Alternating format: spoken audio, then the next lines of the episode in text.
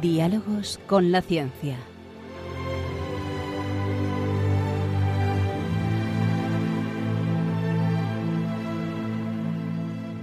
Dirigido por Javier Ángel Ramírez.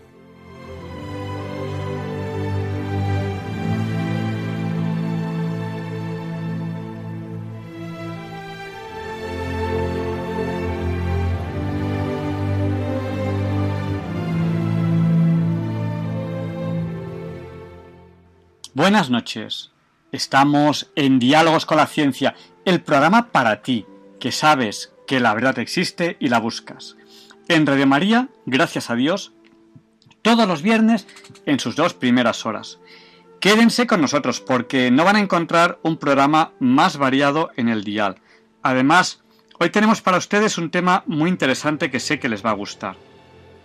Este verano nos hemos centrado en varios temas. Uno de ellos han sido las matemáticas, los retos matemáticos. Hemos, hemos hablado mucho de matemáticas durante, durante este verano.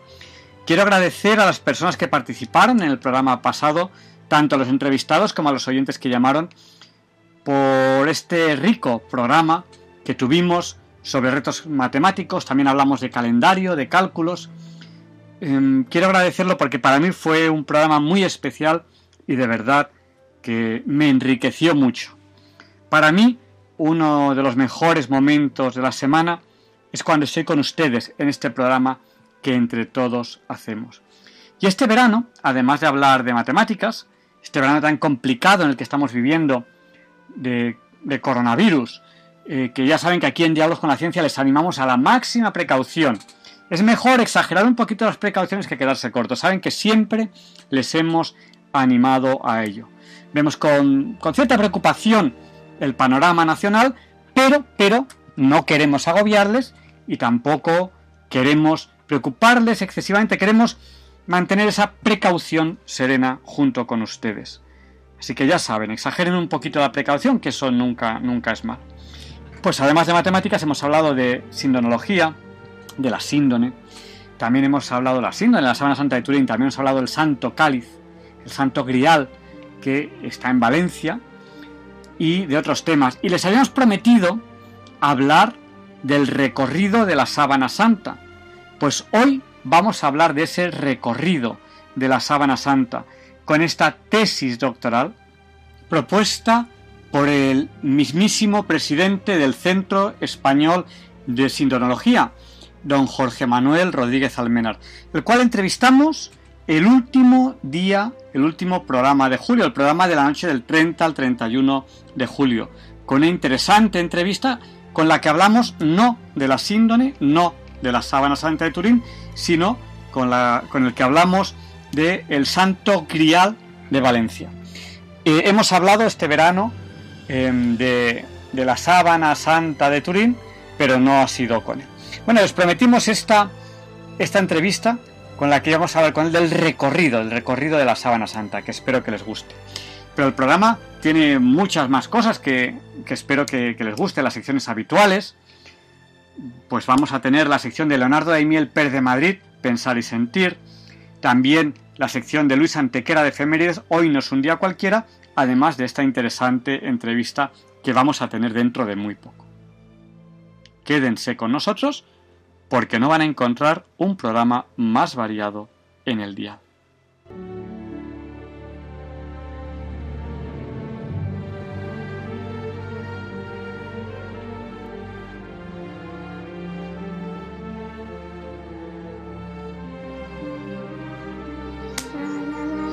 Ojalá pudiese ver el futuro, qué hermoso que sería el universo, universo universo. Los hermanos y familiares seguro que serían muy buenos. El mundo sonriente cantando de alegría. Gracias Padre Dios, gracias por la comida. Gracias Padre Dios por todo este mundo. Gracias Padre Dios. No sé cómo agradecértelo. Ojalá pudiese ver el futuro. Hermoso que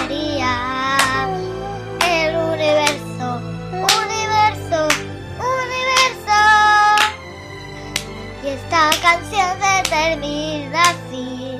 Gracias, Padre Dios.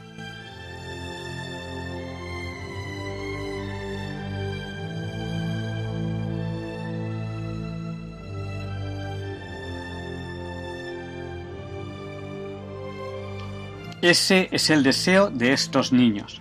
Ojalá pudiese ver el futuro.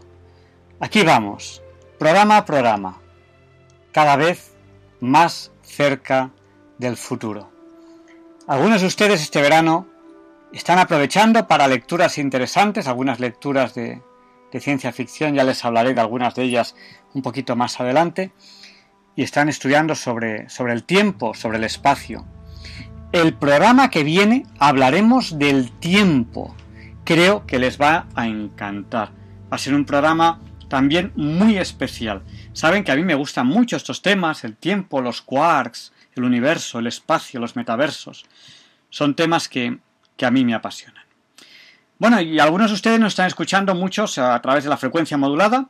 Otros, fundamentalmente porque han viajado y no conocen la frecuencia, nos escuchan a través de la TDT, la televisión digital terrestre.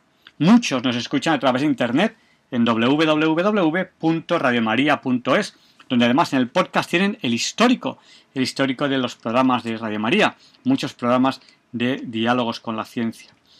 Y, además muchos nos escuchan a través de, de canales como el de YouTube, Radio María España, o a través de aplicaciones como Radio María España. Bueno, sin más dilación, siendo ya la hora Bond, las 007 con 07 segundos, además, pues vamos a empezar ya la entrevista de la semana. Ah, no, Leonardo Daimiel Pérez de Madrid está esperando a entrar. Le damos paso a Leonardo Daimiel Pérez de Madrid y a continuación la entrevista. Disfruten de esta preciosa voz.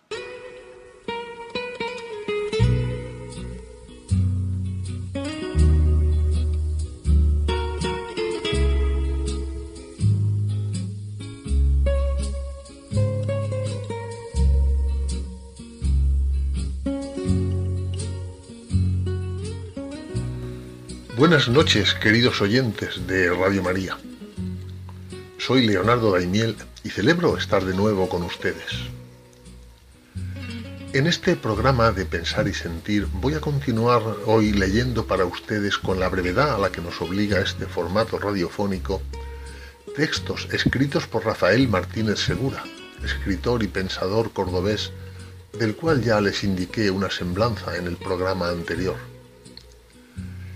En él habíamos comenzado destacando dos de los valores que sustentan a la verdadera amistad, como son la reciprocidad y la igualdad.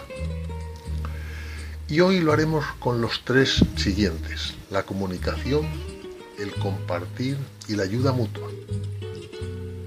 Quiero resaltar que todas las citas referidas por Rafael Martínez están documentadas bibliográficamente y contienen su expresión en latín, aunque en la mayoría de ellas voy a omitir tantos datos que sí tienen pleno sentido en el texto escrito. Dice así, la amistad verdadera se basa también en la comunicación.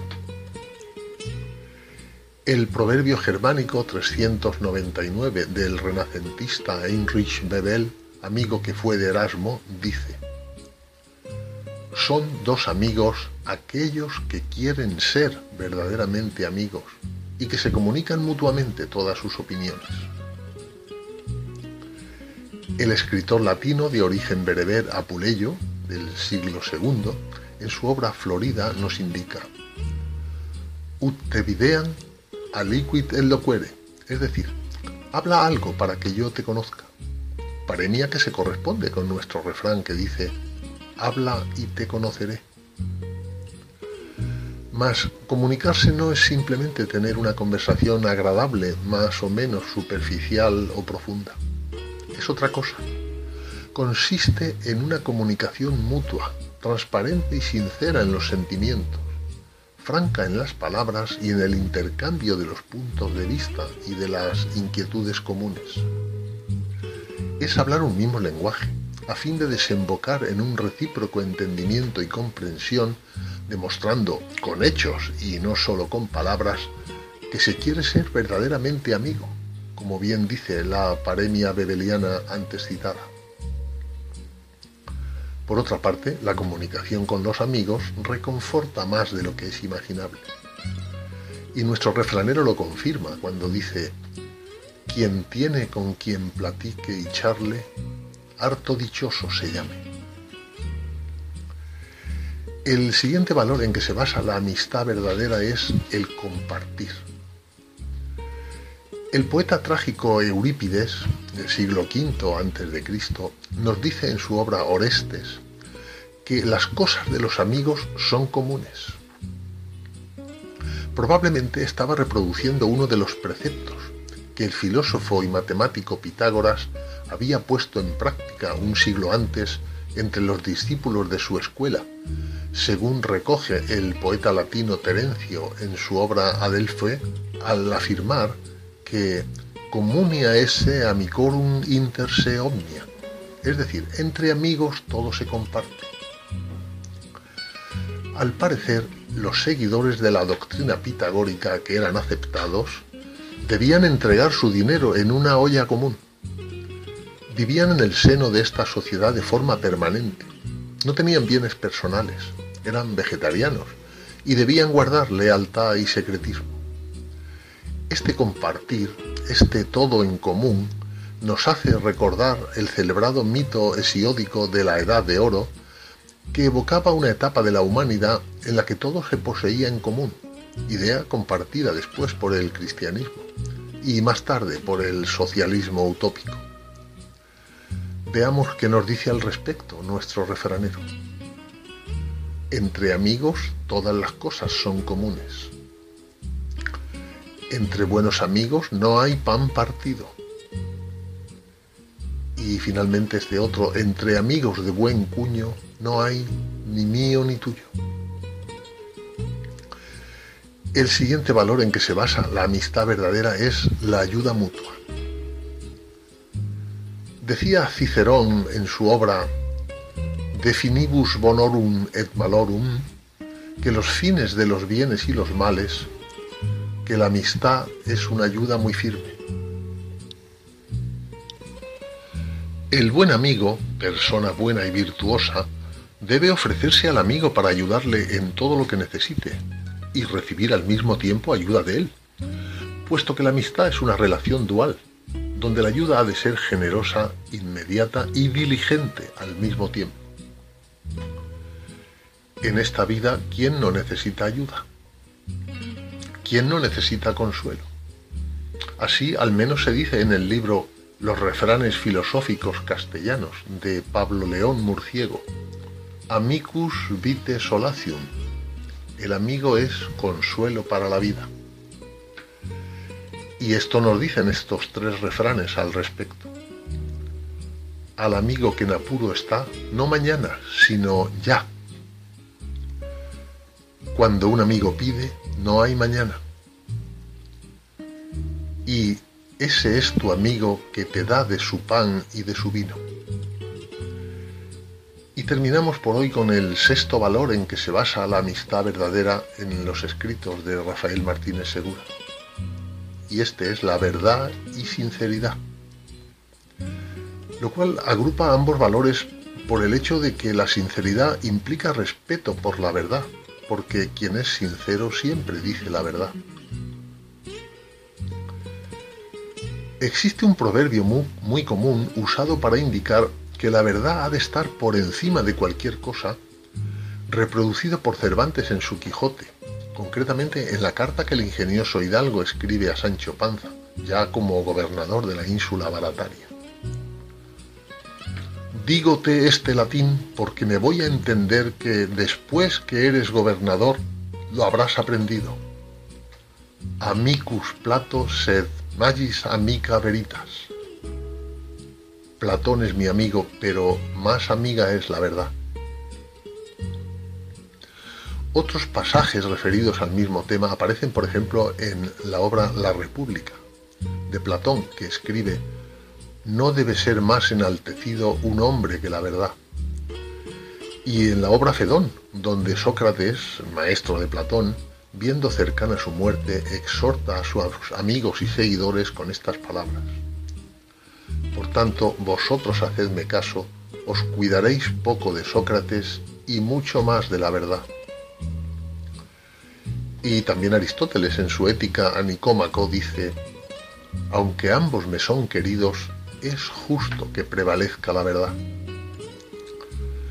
Asimismo, en la paremia ciceroniana del Tratado sobre la Amistad se afirma que sin la verdad el nombre de la amistad no puede mantenerse. Bueno, él lo dice en latín, eh, mal pronunciado es sine qua nomen amicitie valere non potest. Por tanto, por encima de todas las opiniones, conveniencias, afectos e incluso amistades, hay que colocar siempre la verdad. Finalmente, de igual manera lo expresan estos refranes nuestros. Amigo Pedro, amigo Juan, pero más amiga la verdad. Si es amigo Platón, más amiga es la verdad. Y finalmente, amigo Sócrates, amigo Platón, pero más amiga la razón.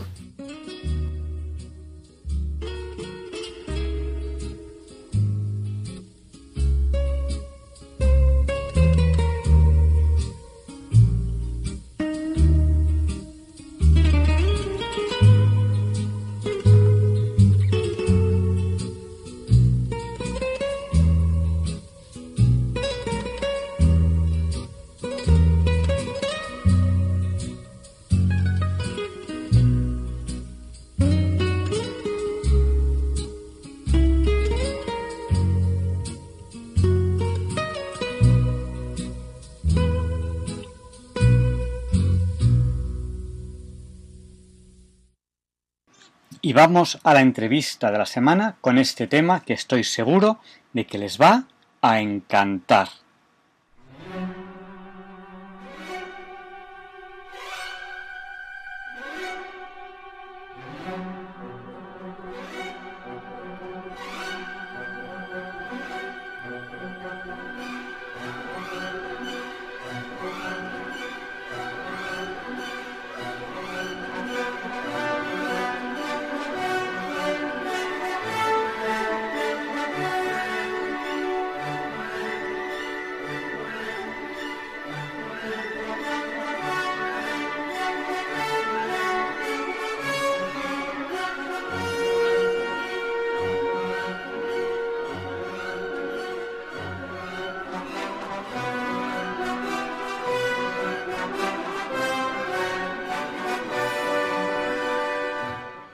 Y esta es la sintonía con la que ustedes saben bien que presentamos la entrevista de la semana.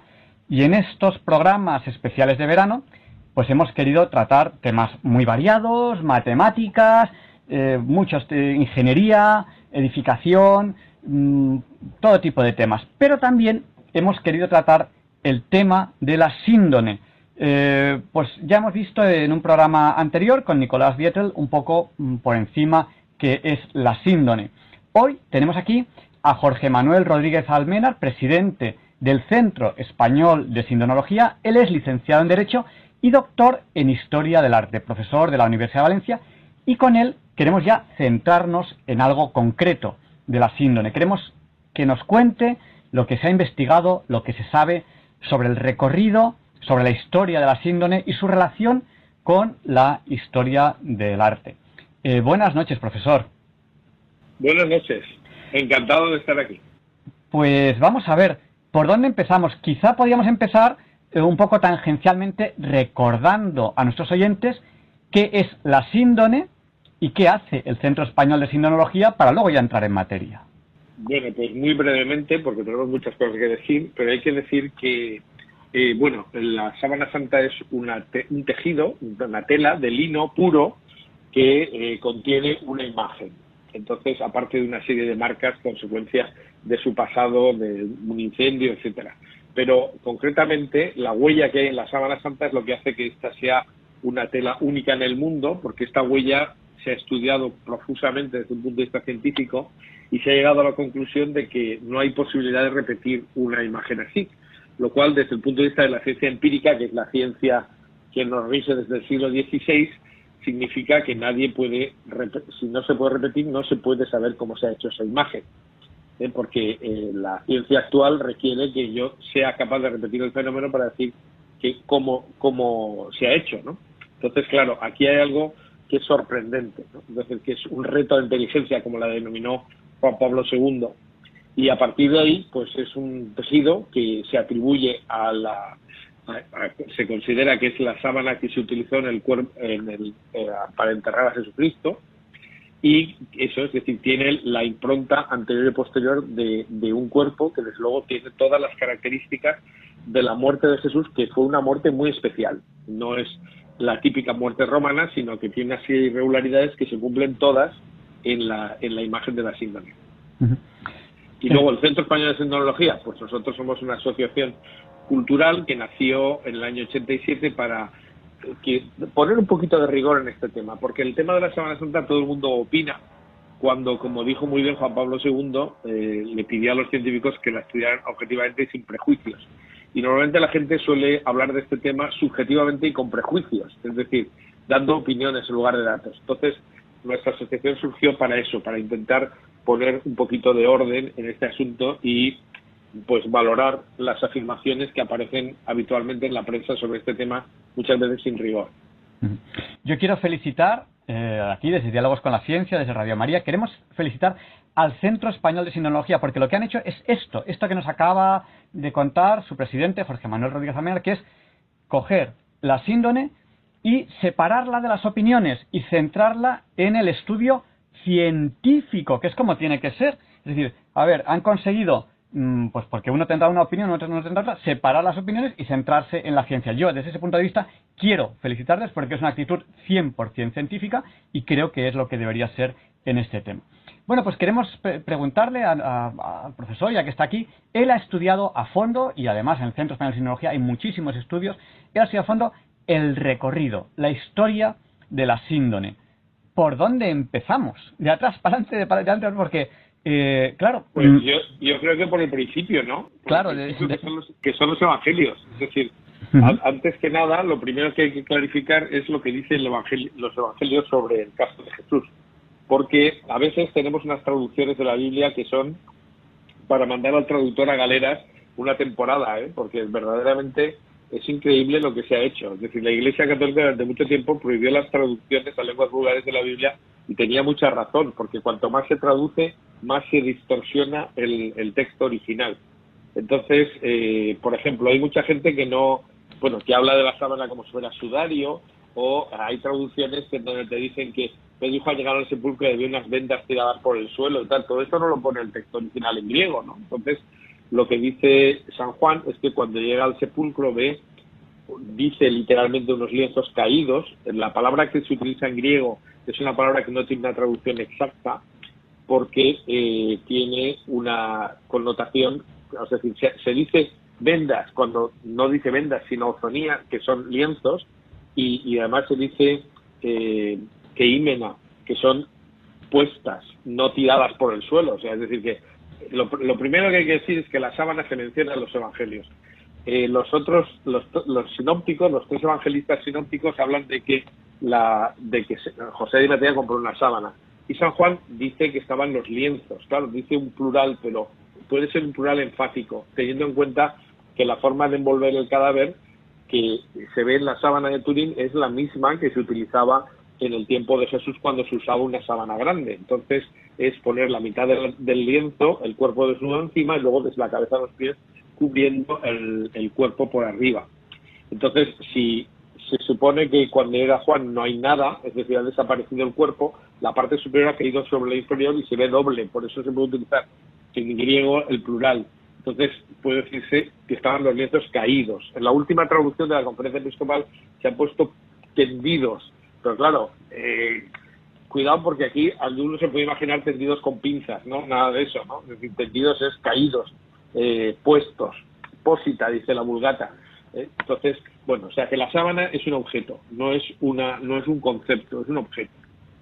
Y entonces, a partir de ahí, bueno, pues, ¿qué pasó con los lienzos? Pues hay un pequeño problema y es que eh, para los judíos lo que tiene sangre de un cadáver es una cosa impura y que te produce impureza.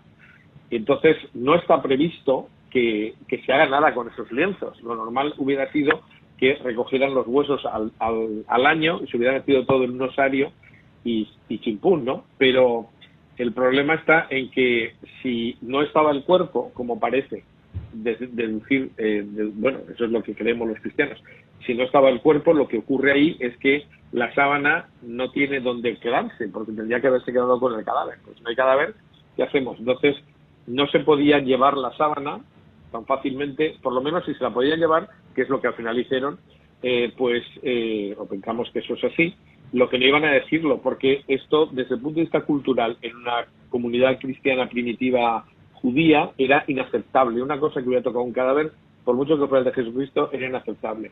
Pero además, si ellos decían que lo habían mantenido, lo habían conservado, pues les podían acusar de mm, venerar una imagen, lo cual estaba castigado con la pena de muerte, de haber robado eh, algo de una tumba, lo cual también estaba castigado con la pena de muerte.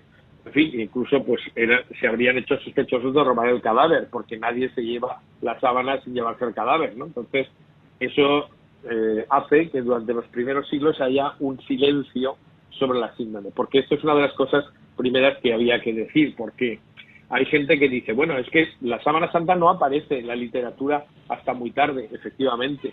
Entonces, eh, bueno, yo lo que he hecho en mi tesis doctoral, que se ha dedicado precisamente a las implicaciones histórico-artísticas sobre la sábana de Cristo y cómo ha influido en la iconografía a lo largo de todos los siglos la imagen de las síndones, pues, eh, bueno, pues una de las cosas que tengo claras es que la sábana se camufló, y yo sigo la tesis de Ian Wilson, que lanzó, es un historiador inglés que se lanzó en el año 1978, según la cual si no se menciona en los textos antiguos la sábana de Cristo, sí que se menciona un lienzo que tiene una imagen aquiropita, es decir, no hecha por mano, que es lo que significa literalmente en griego, o sea, no manufacturada, es decir, una imagen milagrosa de Jesús, y que eh, se conservaba en una ciudad que hoy día eh, se llama San Liurfa en Turquía, pero que era la antigua Edesa, que fue capital de Osroene, que era una provincia romana y que está en el norte de Jerusalén, hacia el norte, y que, eh, bueno, es donde se habla el idioma de Jesús, se utilizaba el arameo como cosa normal. Entonces, eh, ahí había una comunidad cristiana importante, de hecho, la segunda cruzada tuvo como objetivo rescatar Edesa, y bueno, pues Edesa ha sido un sitio importante a lo largo de la historia, ¿no? Entonces, eh, en esa ciudad se decía, ya desde el siglo IV, bueno, en el siglo IV es que hay tres versiones. Hay una leyenda que tiene tres versiones, una del siglo II, una del siglo IV y una del siglo VI. En la del siglo IV se habla de una supuesta correspondencia entre Jesús y el rey de Edesa y eh, ahí no se menciona todavía la imagen, pero en la versión del siglo VI se dice que el mensajero que fue a hablar con Jesús volvió con la orden del rey cumplida de llevarse una imagen completa del cuerpo completo de Jesús. Y esa imagen es la que se habría custodiado en la ciudad. Lo que sabemos seguro es que esa imagen fue la que utilizaron los romanos como imagen oficial. Es decir, pasaron a, líneas una imagen que es yo creo que era la síndrome, lógicamente, porque si no nos explica.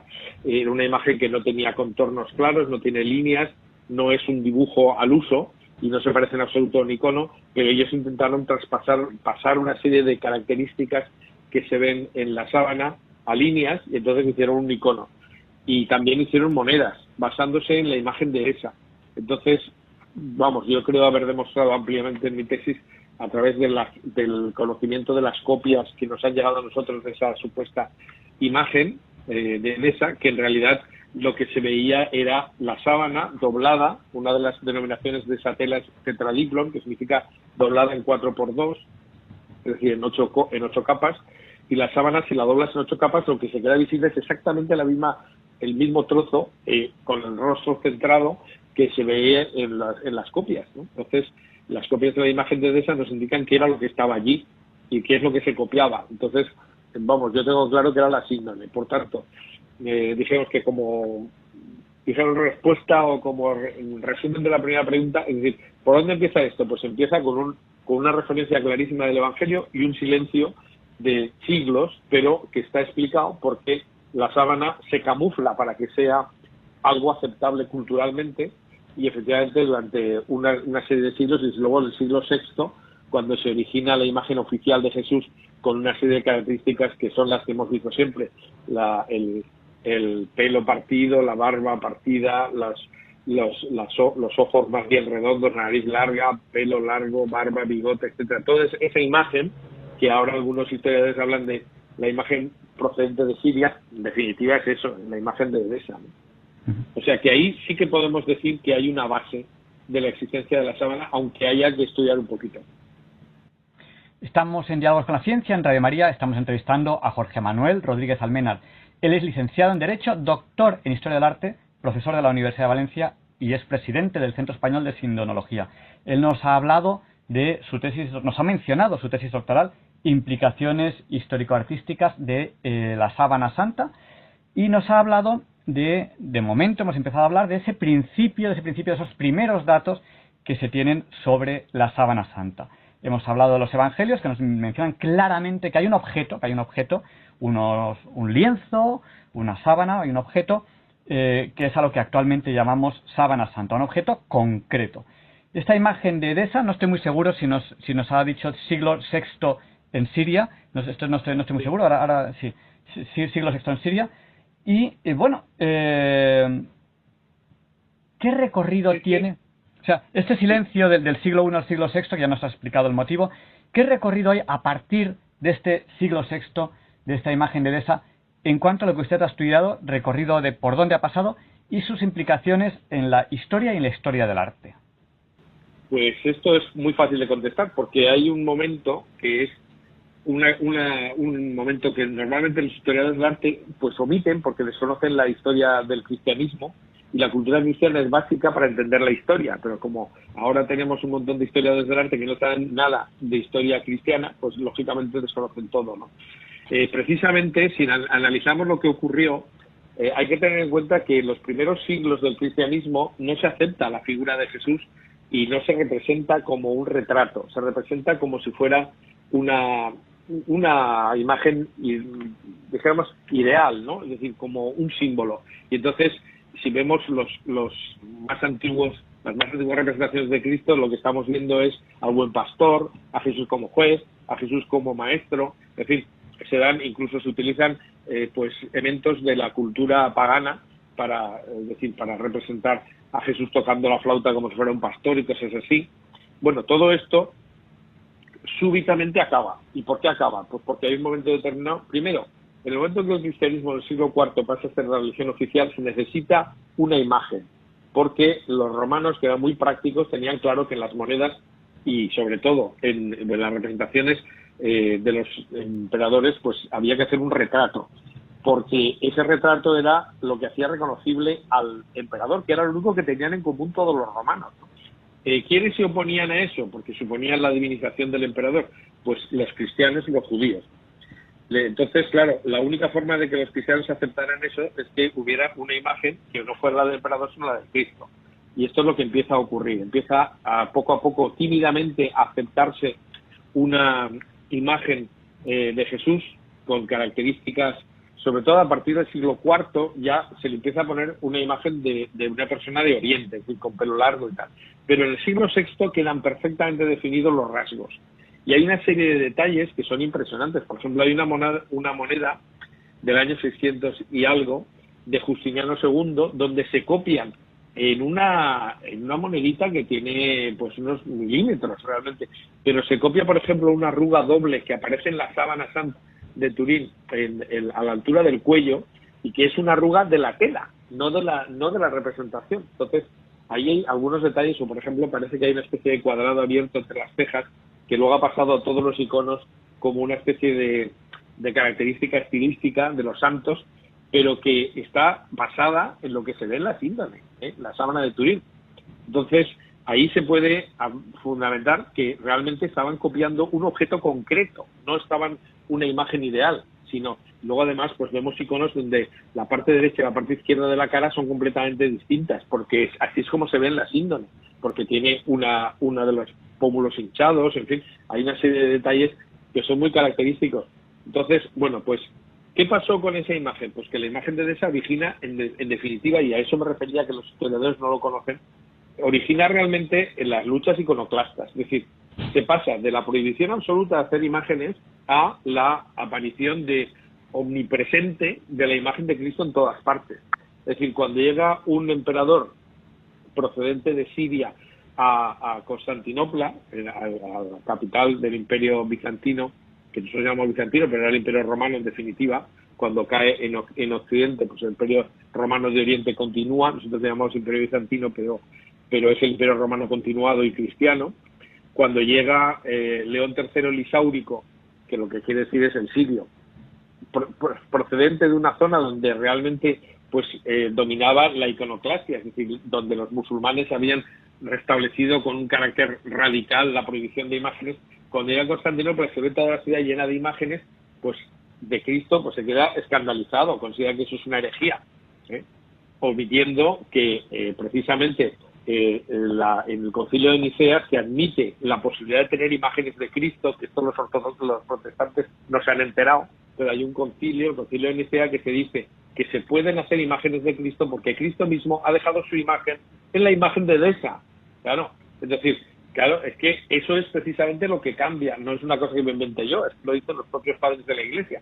Es decir, si Cristo nos ha dejado una imagen suya es porque no tiene inconveniente que se, que se copie.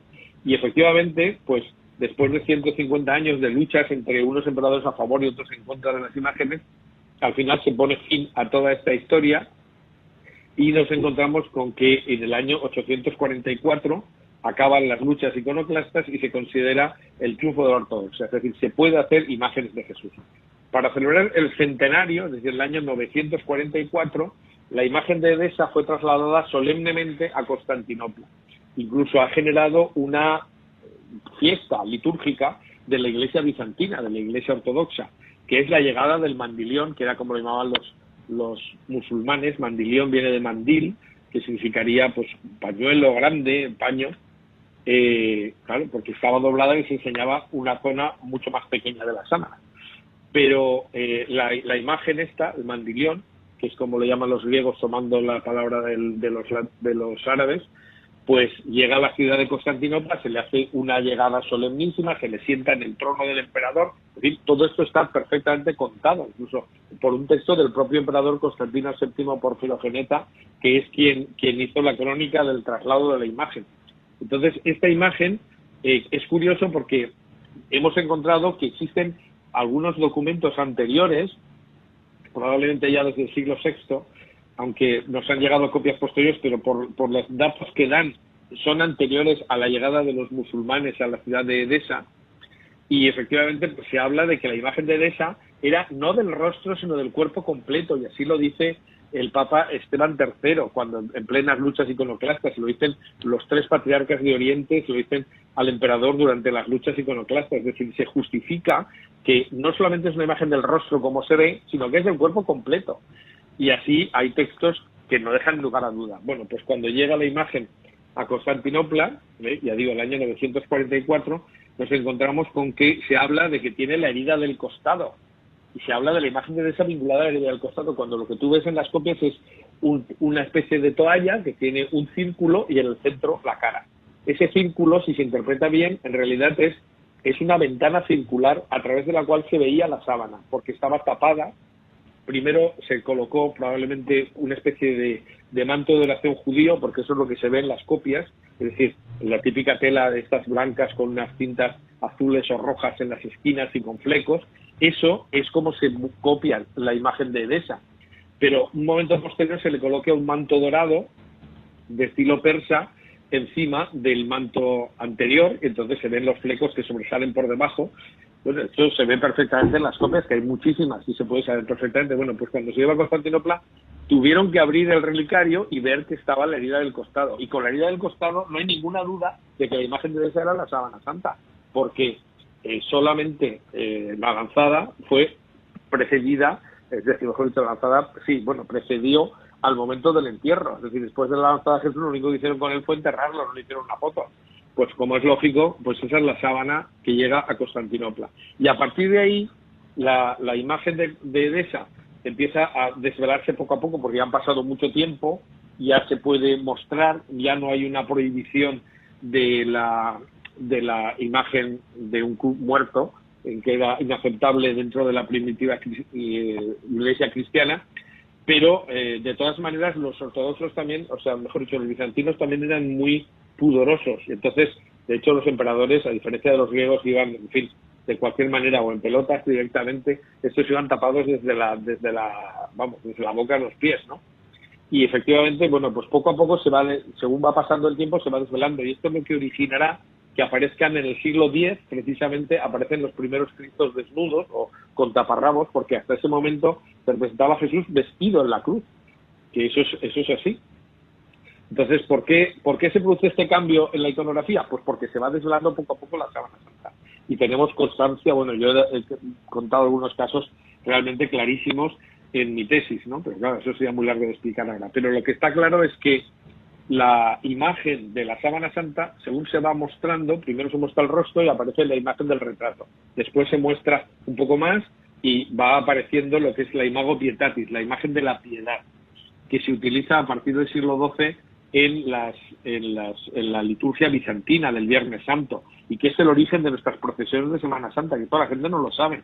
Y la imagen de la piedad de Miguel Ángel, que se llama la piedad por algo, es una evolución, dijéramos, iconográfica, aunque mi profesor me diría que eso es una barbaridad porque no se puede decir evolución, pero bueno, es decir, eh, para entendernos, lo que ocurre es que van transformándose, dijéramos, el modelo iconográfico y eh, hay un momento en el que se incorpora la Virgen, la Virgen termina estando sujetando a Jesús eh, dentro del mismo icono. Entonces, esta imagen de la Virgen al pie de la cruz con Jesús en los brazos, eso no es evangélico ni se ajusta a la realidad de lo que hacían los romanos, pero sin embargo está perfectamente definido en cómo se transforman estas, eh, estos iconos de la piedad, de la pasión, que aparecen en Constantinopla y están vinculados precisamente a los monasterios donde se hacen los iconos y los iconos se basan en la síndone y, y esta, esta imagen es la que va a originar la aparición de Cristo con los con la crucificado, con manchas de sangre en el costado, fin, una serie de detalles que están en nuestra iconografía y que vemos todos los días, pero que se originan por la propia síndrome.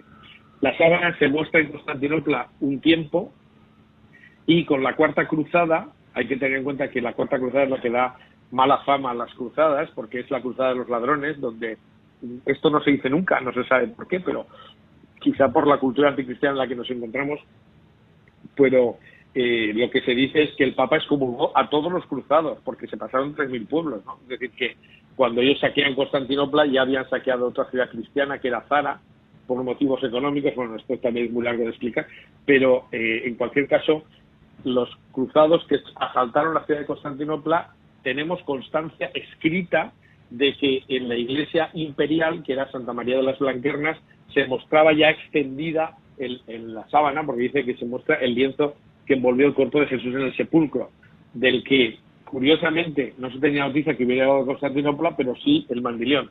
Y resulta que el mandilión no se vuelve a mencionar nunca más, ¿eh? se convierte simplemente en la caja donde se guardaba, que tenía un icono pintado, y eso es lo que termina en la en la Saint-Chapelle de París, y que llega a manos de San Luis, el rey de Francia, pero bueno, es decir, pero ya sin contenido, porque la sábana ha sido robada y la sábana es robada y llevada a Occidente. Entonces, esto es 1204, la Cuarta Cruzada, la sábana desaparece, pero en 1205 hay una petición expresa al Papa de un familiar de los emperadores bizantinos derrocados por los cruzados, en los que se les dice, se le dice al Papa que se queden los ladrones el oro y la plata, pero que nos devuelvan lo más sagrado, que es la imagen, o sea, y dice literalmente el lienzo que envolvió el cuerpo de Jesús en el sepulcro y dice que ha sido robado por los franceses y que está en Atenas. Entonces esa es la pista para conectar la historia de la sábana de Occidente, en la que nosotros tenemos en Turín, con la sábana que estaba en Constantinopla, porque la sábana aparece en, en Lidey, en Francia, en una pequeña población, de manos del el señor de Lidey, que estaba casado con una tataranieta del duque de Atenas. Duque de Atenas, Otón de la Roche, eh, de la Roche, diríamos, eh, pues este, este caballero tenía su cuartel general durante la toma de Constantinopla en la iglesia de Santa María de las Blanquernas, donde se exponía la sábana. Tenía posibilidad de quedarse con ella, el, saqueo de los, de los cruzados fue brutal, se repartieron de cualquier manera las ricas que pudieron y es perfectamente aceptable que este señor robó la sábana y se la llevó con él a, Atenas y después, cuando se jubiló, se la llevó a Francia. Una tataranieta suya es la que legaliza la sábana haciéndola aparecer en el señorío de su marido, en una pequeña localidad que hoy día es prácticamente como una especie de urbanización pequeñita de chalets casi. Y bueno, pues ahí en Lidey hay una colegiata donde se muestra la síndrome por primera vez. Ahí se origina un follón porque el obispo de la diócesis, claro que él no entiende que pueda aparecer la sábana de Cristo de repente, pues prohíbe las ostensiones y dice que eso es eh, un fraude y tal y cual, pero vamos, la, el estudio histórico nos demuestra que lo que hubo fue un calentón del obispo, pero que estaba justificado porque él no tenía ninguna constancia de que pudiera estar la sábana de Cristo en Francia, ¿no? Y a partir de ahí ya no tenemos ninguna duda, porque la sábana que se muestra en Lirey, después la que pasa a las manos de los duques de Saboya, primero a su capital, que era Chambéry, donde se quema la sábana y donde se dejan esos agujeros que todavía tiene, y después a Turín. Y en Turín, pues ya se queda hasta nuestros días, prácticamente. Estamos en Diálogos con la Ciencia, en Radio María. Estamos entrevistando a Jorge Manuel Rodríguez Almenar. Él es presidente del Centro Español de Sinología, es licenciado en Derecho doctor en Historia del Arte y profesor de la Universidad de Valencia. Eh, ha hecho un doctorado con una tesis doctoral interesantísima sobre implicaciones histórico-artísticas sobre la sábana santa. En una primera pregunta eh, nos ha contado eh, pues que esa sábana es un objeto concreto que aparece en los evangelios y que, bueno, pues hay unos motivos por los cuales los primeros cristianos tienen que ocultar ese objeto hasta que aparecen ya menciones bastante claras en la imagen de Edesa, estamos hablando del siglo VI, a, esta imagen. Estas, eh, estas representaciones o estas referencias a esta imagen eh, van siendo más en muchos, en muchos nos ha mencionado algunos, pero claro, yo entiendo que es que un tema de investigación eh, tan grande como este, pues nos ha mencionado pues, pues algunos, ¿no? En muchísimas referencias histórico-artísticas. antes, de, antes del año 1000 y en el, en el, en el mil y pico pues eh, se pierde ese rastro de la imagen de Oriente y hay un, nexo, una ligadura, una ligadura eh, con un lienzo que aparece en Occidente. Ese lienzo que aparece en Occidente es lo que nosotros ahora conocemos como sábana santa. Y que según esa ligadura y según esas referencias de qué es lo que representaba un lienzo y qué es lo que representaba el otro, es el mismo objeto.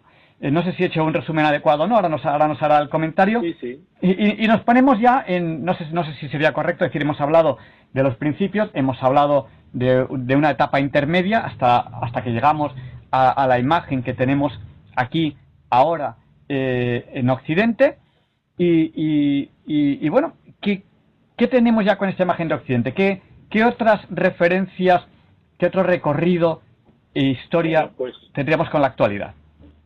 yo creo que se puede, podríamos profundizar ya que hemos hecho un poco el retrato completo del traslado, pero sí podemos decir algunas cosas. Por ejemplo, ¿por qué está en Turín? Pues eh, estos meses pasados hemos tenido claro lo que era una pandemia, ¿no? Bueno, pues eh, curiosamente la Sábana Santa está en Turín como consecuencia de un voto de San Carlos Borromeo, que esto es algo que casi nadie conoce. San Carlos Borromeo, durante su pontificado como obispo de Milán, tuvo dos eh, dos momentos muy graves porque hubo una peste doble. O sea, él pasó una peste que fue en la que se portó heroicamente y luego pues un, sobrino suyo que volvió a, a, la diócesis de Turín siendo otro Borromeo tuvo otra peste. Pero bueno, la, peste de San Carlos Borromeo, que es de 1577 aproximadamente, pues hizo que el obispo eh, pues vendiera cosas de su propio patrimonio para atender a, los, a la gente que se moría en la calle que fue se, dedicó a atender a los a los eh, bueno aquellos moribundos que, que, nadie quería recoger y que se morían por la calle también en fin eh, dándoles el, el, viático dándoles la comunión y, y, la extremoción a los sacerdotes se morían cumpliendo con su obligación atendiendo a los enfermos en fin es decir esto que hoy día nadie haría esto pero en fin Carlos Borromeo por algo se puede decir que es santo ¿no? Entonces, eh, cumplió heroicamente todo esto. Bueno, pues una de las cosas que él hizo es hacer una promesa de que si la peste acababa, eh, pues iría a visitar la Sábana Santa que entonces estaba en Chambéry, la antigua capital del Ducado de Saboya, y, iría andando. Claro, eso suponía que tenía que cruzar los Alpes andando. Entonces el duque de Saboya, eh, pues lo que hace es eh, acercarle la sábana, es decir, la, trae de eh, Chambéry, que estaba en la parte francesa del Ducado de Saboya, a la parte italiana, concretamente a Turín. Claro, eh, la sábana se había quedado allí, pero ya la capital política de Saboya era Turín, porque era una ciudad mucho más moderna y desde luego ya no era simplemente un castillo medieval como, como podemos ver todavía si vamos a Chambéry. Y, en realidad, pues bueno, pues fue una excusa lo de San Carlos Borromeo, pero gracias a ese, a esa, ese voto, pues eh, la sábana está en Turín. Entonces, curiosamente, esto explica que, que precisamente el Sábado Santo del año 2020 se hiciera una ostensión especial para la televisión. Inesperadamente, nadie, nadie pensaba que iba a ser así, pero efectivamente porque hubo miles, miles de peticiones al, arzobispo de Turín para que se mostrara la Sábana Santa con ocasión de la, de la pandemia, ¿no? del, coronavirus. Y efectivamente, pues se hizo una extensión que se pudo ver, quienes estábamos enterados, pues a través de Internet o eh, alguna bueno alguna televisión pero claro como pilló todo el mundo con el pie cambiado nadie nadie hizo esa retransmisión prácticamente bueno pues eso es eso es un detalle muy importante ¿no? Y además muy de actualidad lástima que el, cámara el cámara estuvo cogiendo solo el trocito de la cara y, quien no hubiera visto la imagen completa de la sábana santa seguro que no entendió lo que estaba viendo pero en fin algunos verdaderamente nos quedamos emocionados yo creo que la próxima extensión será el año 2025, eh, que es cuando está previsto, porque será año santo, y en los años santos tradicionalmente la Semana Santa se muestra al público. Y, hay que decir que las últimas veces ha habido millones de personas que han pasado por delante de la síndone. Y además la síndone es un signo de unidad de todos los cristianos. Es sorprendente.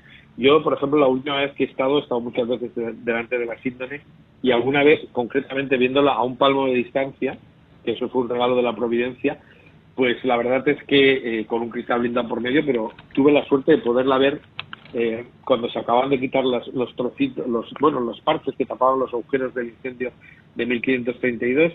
Y entonces esto, bueno, se había restaurado la sábana, se le habían quitado todos los añadidos, no se restauró la pintura porque no hay pintura, pero evidentemente ahí tenemos un testimonio claro de que no, vamos, cuando te acercas ves las gotas de sangre, pero vamos, clarísimo. Mi, mi padre ha sido decano de la Facultad de Bellas Artes y yo he estado toda mi vida en ese ámbito de la historia del arte y, de la, y, de la, y del arte en general.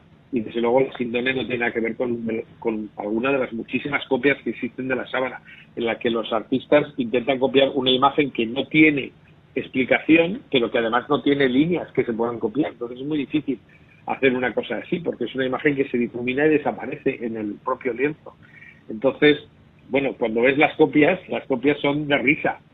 Hay alguna, por ejemplo, la más curiosa, eh, o para mí, una de las más curiosas, que parece que sea un dibujo de un cómic, la verdad, pues nada menos que fue un regalo del Papa eh, San Pío V a don Juan de Austria y, según la tradición oral, la utilizó don Juan de Austria durante la batalla de Lepanto, como también llevaron una copia de la imagen de la Virgen de Guadalupe, las, las galeras españolas, ¿no? Es decir, que ahí estaban, ahí estaban las dos imágenes de Jesús y de la Virgen luchando contra el turco. Ahora esto no es políticamente correcto, pero es verdad, eso, eso ocurrió.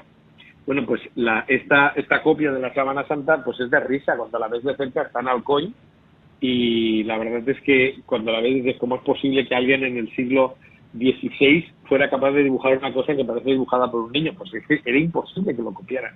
Es decir, solo los grandísimos pintores bizantinos fueron capaces de sacar una imagen que se pudiera transformar en un icono pero con los mismos rasgos que se ven en la síndrome. Entonces, esto es, esto es muy interesante. Y luego, si me pregunta, también puedo hablarle de cómo aparece la primera imagen de un Cristo desnudo en Occidente, porque eso es algo, desnudo me refiero con taparrabos, ¿eh? que se puede decir eh, de las dos maneras, no hace falta que sea completamente desnudo, aunque Jesús probablemente estaba completamente desnudo en la cruz, eso es otra cosa que la gente cuando ya tiene una cierta confianza te pregunta, pero que es así, ¿eh? es decir, está claro que en la sábana el cuerpo está completamente desnudo y, y no, si, si hubiera muerto con taparrabos los apóstoles no se hubieran quitado, porque además si tenía sangre tenía que quedarse con el cadáver, ¿no? Entonces eso es así. Sí, pues ahora, le preguntaremos. Por eso yo me quedo con, con, un dato, eh, lo, que se llama la ostensión, que la ostensión es cuando, cuando se muestra la sábana santa. Hay ostensiones públicas y ostensiones privadas. Yo voy a dar un consejo a los oyentes. Yo tuve la suerte, tuve la suerte de vivir una, una ostensión. Eh, yo hubo unos años que estudiaba, que estudiaba en Francia y, bueno, en aquella época eh, yo, yo, tenía una novia española que vivía en Francia y fui a visitarla, recuerdo que fui a visitarla, y justo coincidió con la extensión, no recuerdo ahora mismo si el año 98 o el año 2000. Sí. Entonces se me, se me ocurrió decir, se me ocurrió decir, mira, estamos en Francia, o sea, no podemos perdernos la extensión de la síndone. Entonces cogimos el coche, recuerdo, locura total, eh, un Peugeot 205 que tenía yo, se vino a mi novia y una amiga suya. Y a la aventura total nos fuimos. Yo recuerdo que eh, cogí tres libros, tres libros sobre la sábana santa. Uno me lo leí antes y de otro me leí la mitad. Yo recuerdo la llegada completamente loca porque fuimos sin hotel, fuimos sin nada. Llegamos por la tarde, donde había una, una misa sobre eh, una misa específica porque la, eh, la tiene su liturgia propia. Llegamos y la, vi, y la vimos de lejos. Y, yo recuerdo que para mí fue una imagen impactante, porque eh, es muy distinto haberla estudiado, como había dicho yo, que me había leído un libro y medio, que no haberla estudiado. El que no la ha estudiado y llega ahí, le cuesta verla a distancia, porque ve unas manchas, ve tal, pero el que lo ha estudiado, de repente la ve y lo ve. O sea, está ahí. Todo lo que ha estudiado está ahí. Bueno, la, aventura fue total. Es que además yo lo entiendo perfectamente porque yo también hice algo parecido y además con, un, con, el, con el presentador en un programa de Radio Nacional de España, que, bueno, una de las veces que fuimos a Turín fue el famoso, eh, este se venía con nosotros en avión desde Valencia y fue cuando eh, aquel famoso eh, volcán empezó a tirar cenizas, eso fue en el año 2010 yo creo y entonces eh, no, no nos garantizaban que podíamos aterrizar o que podíamos volver a España. Y hicimos también lo mismo. O sea, este me dijo, oye, yo necesito ir a Turín porque tengo que transmitir un programa esta noche desde Turín. Y entonces cogimos un coche y nos fuimos desde Valencia a Turín 12 horas, 14 horas casi de coche, eh, haciendo relevos y tal. Llegamos allí y entiendo perfectamente esa situación. Pero compensa completamente. O sea, la sábana, alguien ha dicho que no es, que es una presencia. Es decir, lo que tú ves allí porque además es que tiene un tono muy bonito, porque como las marcas del cuerpo son eh, tostadas y tal, parece que es como si estuvieras viendo el cuerpo realmente. Y sobre la, sobre la imagen de una tela de lino, que además es un color muy, muy, muy suave y muy, muy natural, pues en fin, esas huellas que están producidas por la degradación de la celulosa del lino, que eso es lo sorprendente, no hay, no hay pintura, no hay pigmento, pero hay sangre, hay restos de carne humana, se ha encontrado de todo, todo eso está estudiado en la parte científica pues profusamente. Y, en tres años hubo 27 publicaciones en revistas científicas norteamericanas del primer orden eh, entre el año 78 y el año 81 y todo eso no son opiniones, es decir, hay publicaciones en revistas científicas que hablan de, la física y la química de la síndrome y que descartan todas las posibilidades que la gente dice como opinando, no, pues yo creo que esto puede ser un cuadro. Pues no, no es un cuadro. ¿Y por qué no? Pues porque no lo es, porque está demostrado que no lo es, porque hay más de 12.000 fotografías científicas de la sábana analizadas por un equipo norteamericano en el que había nueve miembros del, del laboratorio de los Álamos, que es en Estados Unidos el laboratorio de referencia, uno de los laboratorios más importantes de ciencias, y el laboratorio de los Álamos es donde se inventó la bomba atómica. Entonces, gente que trabaja en un laboratorio de mucho nivel, pues nueve de ellos fueron el centro del equipo SCUR que estudió la síndrome. Entonces, por eso digo, bueno, pues eh, lo que terminaron diciendo es que la sábana no tendría que existir, pero existe. Eso es lo que estamos diciendo, no es una cuestión de opinar, es una cuestión de saber. Bueno, pues aparte de eso, desde un punto de vista casi poético, pues la verdad es que se ha dicho que la síndrome es una presencia, porque es que el tono es eh, te, te facilita muchísimo ver la imagen del cuerpo como si estuviera ahí. Y evidentemente, como dijo el Papa Juan Pablo II en su extensión, en la extensión del año 98, cuando él se postó de rodillas delante de la sábana santa, lo que dijo es que, eh, bueno, dijo varias cosas, pero una de ellas, aparte de decir que era un reto a la inteligencia, a la síndrome, porque el Papa Juan Pablo II sí que se conocía el tema de la sábana santa profundamente, pues también dijo que, eh, bueno, que no, no siendo una cuestión de fe, la Iglesia carece de competencia para determinar su autenticidad, efectivamente. También dijo que los científicos tenían que estudiarla objetivamente sin prejuicios, como he dicho. Pero desde un punto de vista poético, el Papa la definió diciendo que era eh, como un espejo del Evangelio. Es una buenísima definición, porque la sábana no es Jesucristo, no es el Evangelio, pero es como refleja como en un espejo todo lo que sabemos del caso de la muerte de Cristo, que repito que es una muerte muy especial, porque se saltaron los romanos su procedimiento, que mira, los que hemos estudiado derecho, tenemos claro que los padres del derecho son los romanos, pero el, proceso que hizo Poncio Pilato fue, eh, desde un punto de vista jurídico, una barbaridad, porque condenó dos veces por lo mismo, es decir, hay una, un principio romano que nosotros explicamos en la facultad que es el non bis in idem, o sea, no dos veces lo mismo, no se puede castigar dos veces por el mismo delito. ¿eh? Es decir, esto es lo que se habla hoy día, se dice, es que es cosa juzgada, entonces como es cosa juzgada no se puede volver a juzgar. Pues es verdad, efectivamente es un principio que viene de la época de los romanos. Bueno, pues Pilatos lo salta, porque la condena de Pilatos era lo flagelaré y lo soltaré. Y eso era la condena a Jesús.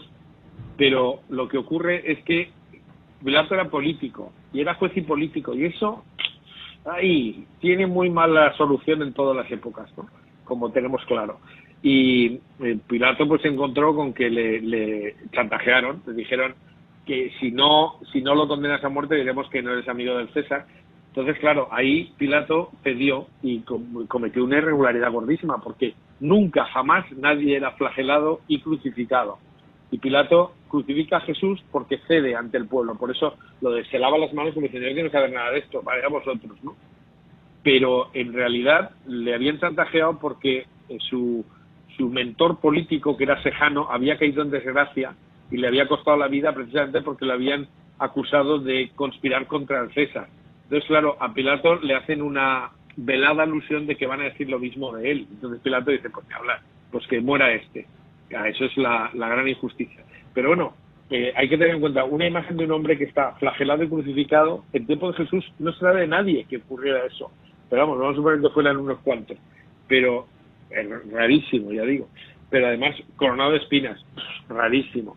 Que además tiene eh, pues la lanzada en lugar de romperle las piernas, que está clavado en lugar de atado, que está enterrado cuando lo lógico hubiera sido que se hubiera tirado su cuerpo a una fosa común en fin, hay una serie de detalles que nos explican que la sábana es espejo del Evangelio. Entonces, cuando uno la ve y es consciente, yo recuerdo una de las veces, la primera vez, estaba con un amigo mío y me dijo, ¿te das cuenta de que esta imagen la han visto la Virgen, la han visto los apóstoles, la han visto tal? Y de repente se queda así parado y dice, no, perdona, ¿te das cuenta de que esta es la imagen de Jesús? y yo me reí muchísimo porque de repente cayó en el tema. Y ha habido gente, y yo también recuerdo un estudioso de Madrid precisamente, que vino en uno de los viajes, que dijo, llevo toda mi vida estudiando la Sábana Santa, la he visto y me queda igual. No, me he quedado frío, qué cosa más absurda. Entonces volvió a entrar por la puerta, se sentó en los bancos de la iglesia, ya no pasando inmediatamente por delante, sino como se tú en misa, en, la, en, la, en los bancos de la iglesia, y yo me, me despedí y tal, y cuando nos volvimos a ver me dijo, me he tirado media hora llorando, de repente me ha dado una, me he puesto a llorar y no podía parar de ninguna manera, he estado media hora llorando, pues estas son cosas que cada uno las vive de una manera, pero verdaderamente, eh, bueno, yo suelo decir cuando acabo mis charlas que a mí me encaja muy bien porque yo no, no, oculto que soy católico, pero no soy católico por la sábana santa, yo era católico mucho antes y espero seguirlo siendo, pues pase lo que pase sobre este tema, ¿no? Pero, pero creo que ahora lo tengo bastante claro. De todas maneras, pues claro, no, como dice muy bien el Papa, nadie te obliga a creer en la síndrome, porque lo que es de, de fe es que Jesús resucitó. Y eso si no, si lo niegas, no es que tengas una idea distinta del cristianismo, es que no eres cristiano, porque la base de la fe del cristiano es la resurrección, pero no es de fe que tenga que ser dentro de la sábana de Turín, ¿no? Entonces, la imagen de la sábana yo creo que es la imagen que nosotros tenemos de Jesús, pero a mí me encaja muy bien en eso, porque los, evangelistas no nos dicen cómo era Jesús, porque a ellos les importa el mensaje, ¿eh? no les da igual si era alto, bajo, rubio, moreno, en fin, no nos lo dicen. Pero, sin embargo, si nos damos cuenta, eh, cuando providencialmente se inventó la fotografía, porque fijaos que yo, esto es una de las cosas que me he dado cuenta últimamente, si la fotografía no se hubiera inventado como se inventó hace más de 100 años, a, partir de obtener primero el negativo fotográfico y después del negativo obtener el negativo del negativo y obtener el positivo, eh, pues nadie, o quizá hubiera sido mucho más difícil que alguien se hubiera preocupado de ver qué ocurre cuando se pone la imagen invertida, se pone el claroscuro al revés, ¿no? Que eso es lo que se tenía que hacerse necesariamente cuando se hacía el revelado del negativo. Entonces, bueno, pues esto ya no ocurre. Ahora las imágenes digitales no tienen negativo fotográfico y nadie se le ocurre ver una foto en negativo para ver lo que ocurre, ¿no? Para ver cómo se ve. Y cuando se descubre esto en la síndrome, pues ahí se ve que la sábana es un objeto digno de estudio y de estudio científico. Porque ahí hay una cosa que no tiene explicación. ¿eh? ¿Por qué la huella que aparece ahí está invertida y el negativo fotográfico nosotros vemos cómo era realmente el hombre de la síndrome? Bueno, pues esto es curioso porque esa, esa imagen del negativo que se obtuvo en el siglo XX es la imagen de, Jesús tal como estaría en la tumba.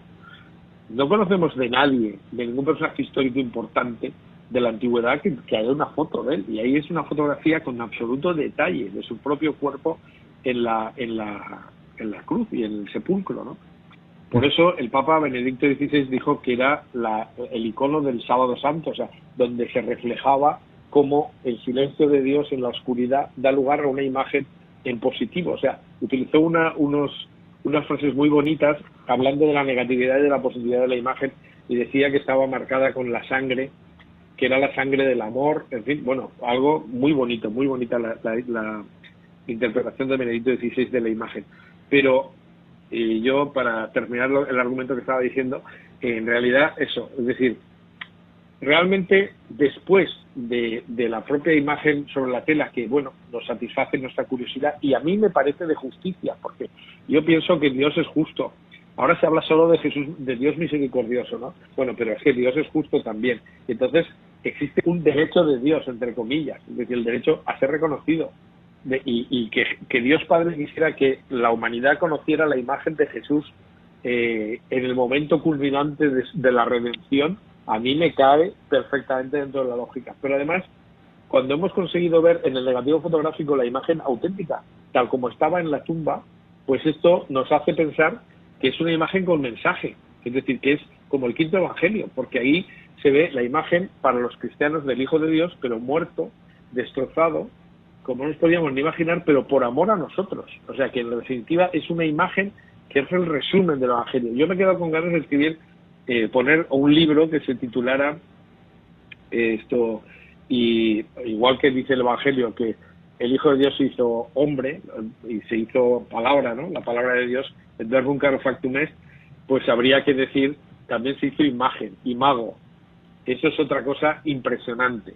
Es decir, a nosotros ha quedado la imagen de la redención en una tela. Entonces, claro, que haya gente que simplemente se lance a decir, bueno, es que a mí esto me parece que esto es una, una pintura. Pues no. Yo, cuando le preguntaban al anterior presidente del Centro Español de Tecnología, ¿y la Sábana Santa no puede ser una, una pintura? Él decía, sí, podría ser, pero no es. Eso es exactamente así. Entonces no hay nada más que decir. Pero sin embargo es el origen de nuestras pinturas de Cristo. Eso es muy bonito pensarlo.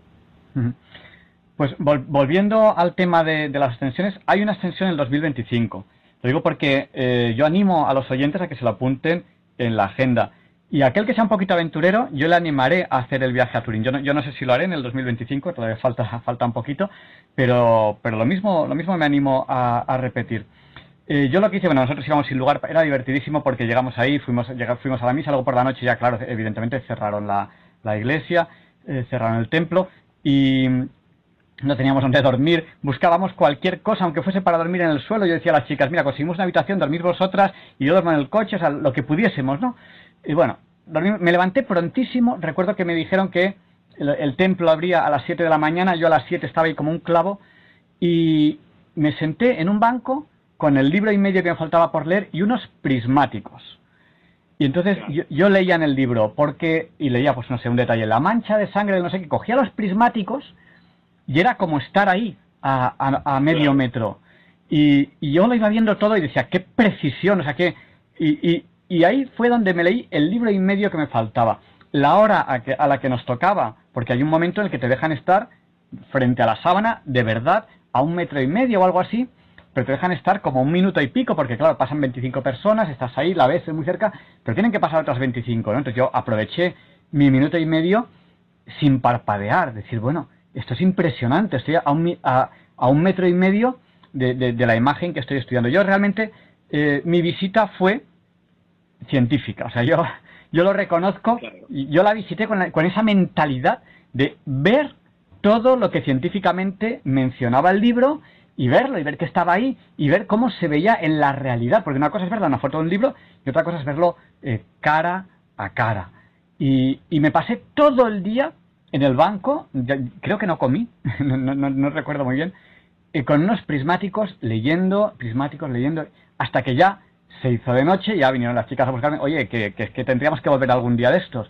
Ya cerraban el templo, cerraron el templo, cogimos el coche y, aventura de, de, vuelta. Y eso, de verdad, ese, ese día y medio que estuvimos en Turín, vi muy poquito de la ciudad, la ciudad es preciosa, vi muy poquito, eh, pero mm, cambió mi vida y desde luego mm, llené, llené desde el punto de vista científico mi visión científica de, de, la síndrome. Yo lo recomiendo y recomiendo que todo el mundo se apunte en su agenda del 2025, aunque estando en el siglo XXI supongo que habrá mucho por Internet, pero yo creo que estar... No, no, no, pero no tiene nada que ver, eh, no es lo mismo. Claro, estar, estar a un metro y medio de la síndrome... No es una imagen, es una presencia. claro. es que parece que está allí.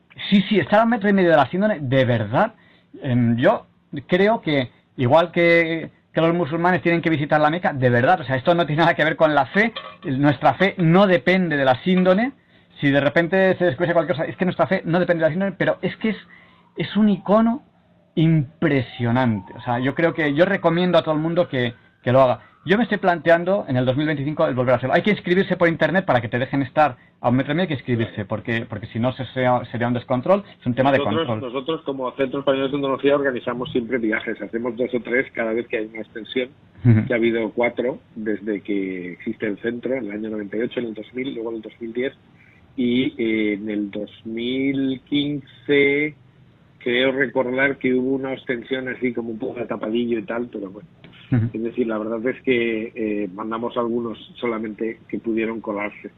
Pero bueno, en 2025 yo creo que no habrá ningún problema y bueno, además es que eso, es decir, si uno quiere entrar a la hora que le corresponde, no hay que hacer colas.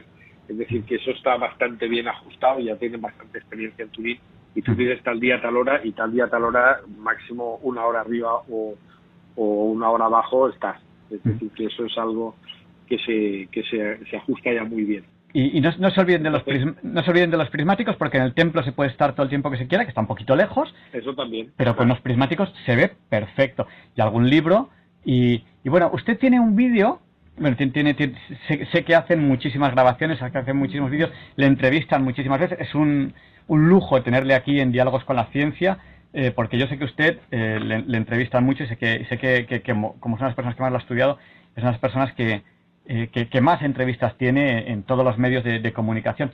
Pero tiene algún vídeo que me gustaría que mencionase eh, en Internet con muchísimas visitas, aunque si, si ponen eh, Jorge Manuel Rodríguez Almenar, Síndone o Sabana Santa encontrarán muchos vídeos, pero hay uno en concreto que me gustaría que usted mencionase. No sé, no sé si sabe al vídeo al que me refiero. Sí, sí, efectivamente. Es un, es un vídeo, me hizo una entrevista en, los medios de comunicación del Arzobispado de Valencia cuando saqué mi tesis, cuando publiqué, bueno, no publiqué, pero bueno, ahora parece ser que se va a publicar en Roma, pero bueno, estamos en ello.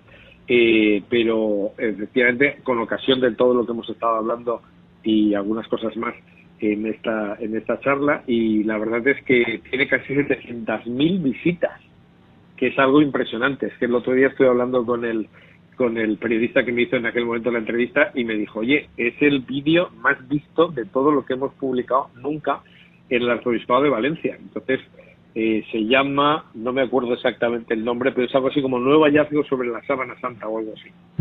Sí, entonces pues eso es... Estoy accediendo a través de YouTube, eh, si entran en YouTube y ponen nuevo hallazgo sobre la sábana santa, aparece este vídeo, alrededor de 700.000 visualizaciones, es, impresionante, o sea... y yo se lo recomiendo a todo el mundo, junto con cualquier otro de las entrevistas que se ha hecho a Jorge Manuel Rodríguez Almenas, presidente del Centro Español de Sinología, Em, licenciado en Derecho y doctor en Historia del Arte, profesor de la Universidad de Valencia, y luego le pediremos que nos haga un resumen de su tesis para terminar la entrevista, pero desde luego que este vídeo y cualquier otro es impresionante. Nuevo hallazgo sobre la sábana santa. Búsquenlo en YouTube y se lo recomiendo. Dura media horita. Dura 29 minutos 30 segundos. Bueno, le vamos a pedir... es que lo tengo, lo tengo aquí delante. Claro, claro, ya lo veo. Eh, le vamos a pedir eh, a don Jorge Manuel que para terminar la entrevista, eh, como pues ya saben cómo es la radio, pues hay gente que ha llegado un poco tarde y dice, bueno, ¿de qué han hablado? Sé que han hablado de la sábana santa y tal. ¿Puede resumirnos en, en muy pocos minutos de qué habla usted en su tesis Implicaciones histórico-artísticas sobre la sábana santa? Sí, yo creo que a estas alturas ya puedo hacerlo muy bien.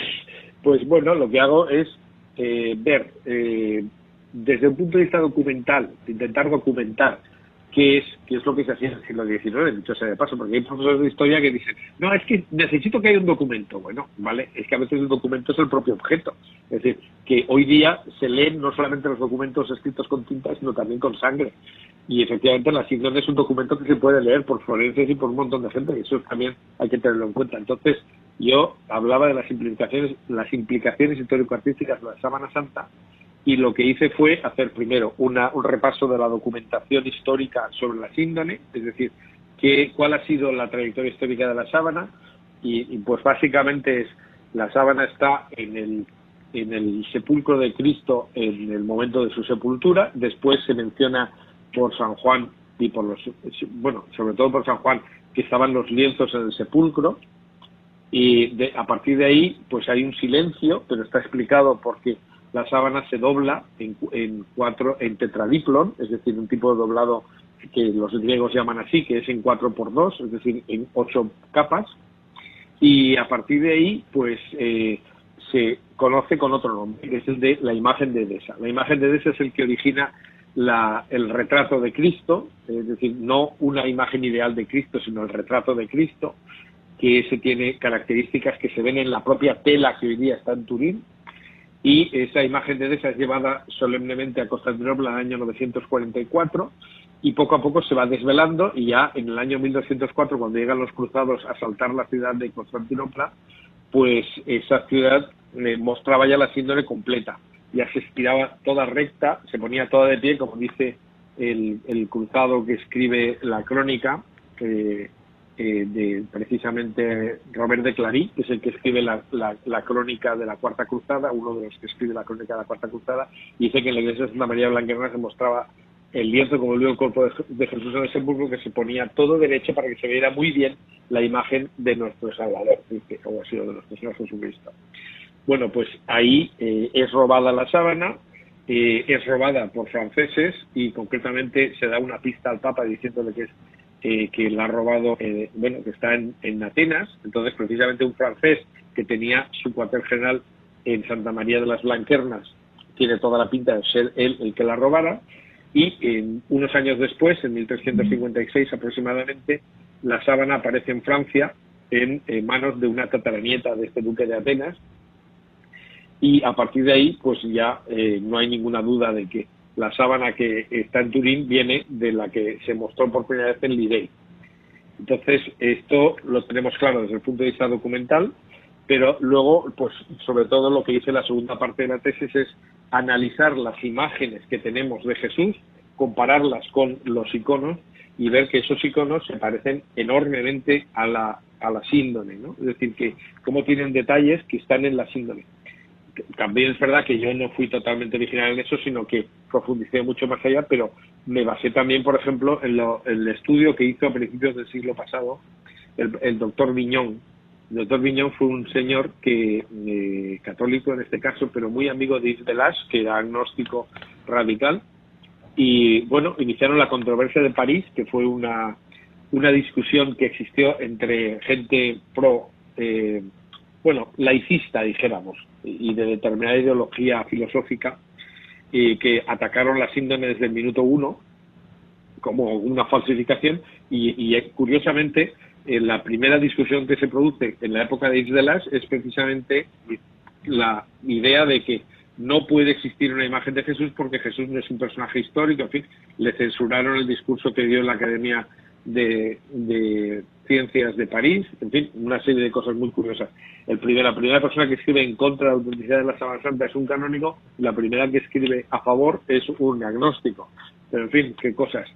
Y esto sigue pasando a veces. ¿Y, y qué, qué es lo que pasa? Bueno, pues que eh, Yves, este, que ya digo era muy amigo de Paul Vignon, Paul Vignon encuentra que hay 15 puntos de coincidencia entre los iconos más antiguos y la imagen de la síndrome. Y él no sabía por qué, pero el enlace es porque la sábana había estado oculta, enseñando solamente el rostro, durante siglos, y ese rostro es el que se copia. Pero eso, eso eh, eh, ni Paul Vignon ni, ni Delas lo sabían. Esto lo, lo, el punto de enlace, pues yo lo que he hecho es unir los puntos, es muy fácil, pero hay que sacar una serie de conclusiones que por eso es una tesis original, porque a pesar de que te basas en otros autores, pues haces algo eh, que supera esto, ¿no? Es decir, yo he dado una visión de conjunto que no había dado nadie nunca.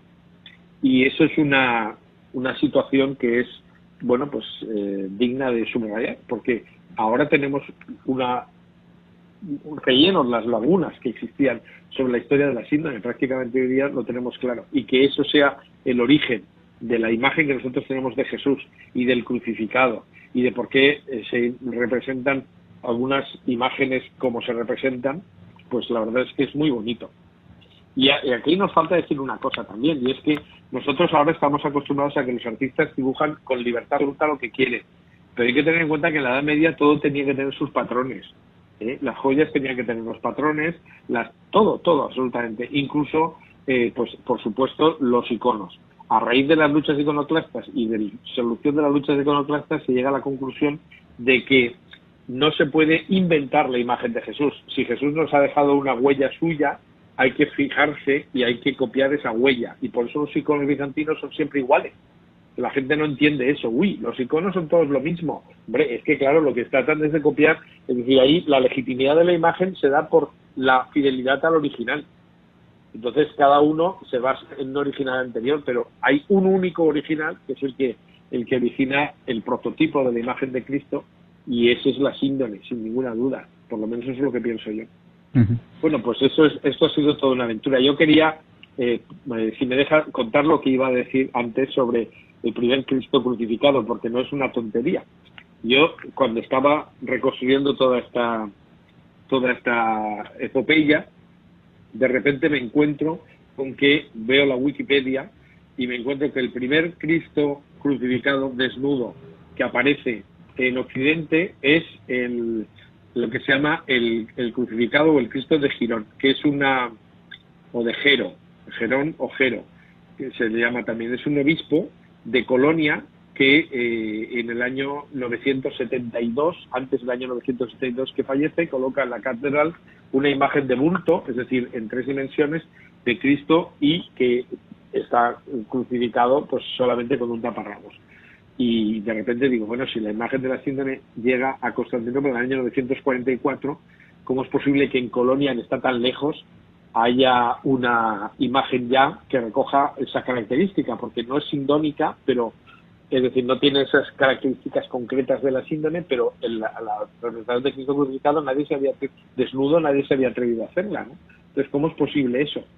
Y entonces, eh, bueno, pues sigo investigando y me encuentro con que el obispo Gerón fue el que, el que encabezó una delegación de, eh, del emperador Otón II, emperador de, de Occidente, que eh, fue a pedir la mano de la hija del emperador de Constantinopla para casarse con ella, los casó el Papa, y efectivamente pues para emparentar de emperador a emperador, cosa que era muy típico del Imperio Romano, ¿no?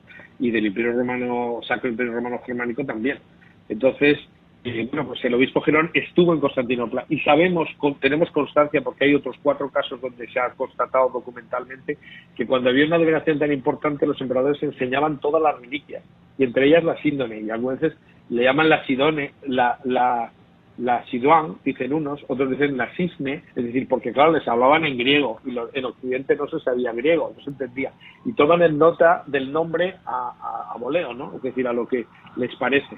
Bueno, pues esa es la clave. O sea, a partir de ese momento tenía clarísimo que el obispo Girón o Gerón vio la síndrome porque se la enseñaron. Y cuando volvió a, Colonia dijo, fue el primero que se dio cuenta de que Jesús estaba desnudo en la cruz. Y entonces pidió que se hiciera una imagen de Jesús eh, así, es decir, sin túnica, que es como se le había representado hasta ese momento.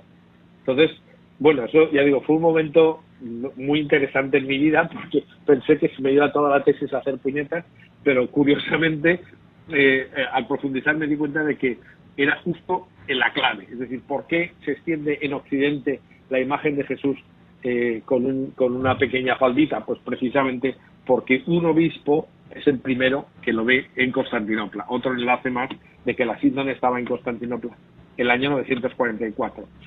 Por tanto, bueno, en fin, y luego pues hay otros muchos detalles. Por ejemplo, hay un, manuscrito de 1150 aproximadamente se hizo, donde aparece eh, representada a Jesús en la, siendo enterrado y después aparecen las miráforas, o sea, las mujeres que van a llevar la, la mirra a la, a la sepultura y el ángel les enseña los lienzos y ahí se ve la sábana con unos agujeritos que están en la propia sábana de Turín y que son anteriores al incendio de 1532, o sea, y eso es del año 1150, o sea, casi 200 años antes de la datación famosa que le dio el carbono 14 a la síndrome. O sea, que, esto ya para los especialistas, lo del carbono 14 es una casi una anécdota, pero que para mucha gente pues es, hoy, pero ¿y el carbono 14? el carbono 14 está más que desprestigiado, porque además hay otros argumentos que son perfectamente compatibles y que, y que coinciden en que no puede ser la sábana del siglo XIII, ni mucho menos.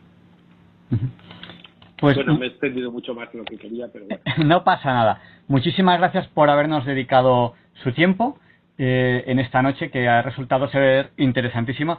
Es un honor haberle tenido aquí.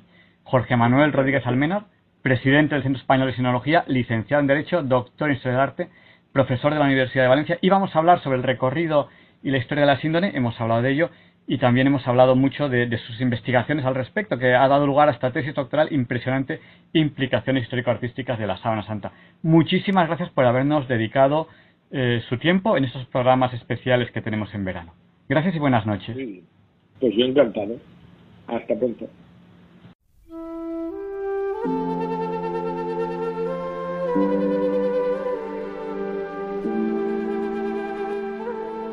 Y a continuación, Luis Antequera presenta la sección de efemérides.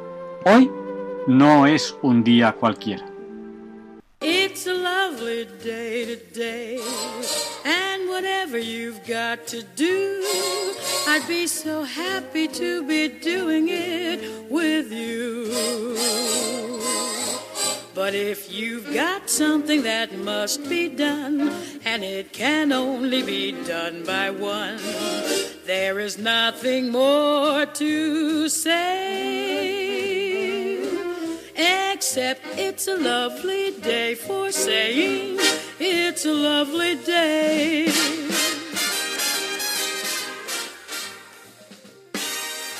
No, Javier Ángel, no directos compañeros de Diálogos con la Ciencia, no, queridísimos oyentes de Radio. María, claro que no es un día cualquiera, ningún día es un día cualquiera, y este 14 de agosto que nos disponemos a comenzar ahora, tampoco, porque en fecha tal, pero del año 1227, el rey Fernando III de Castilla y el arzobispo don Rodrigo de Rada colocan en Toledo la primera piedra de lo que será la Catedral Primada de España, ejemplo del mejor gótico del mundo, que alberga la magnífica custodia que sale en procesión cada día del Corpus Christi, realizada con el primer oro que viene de América.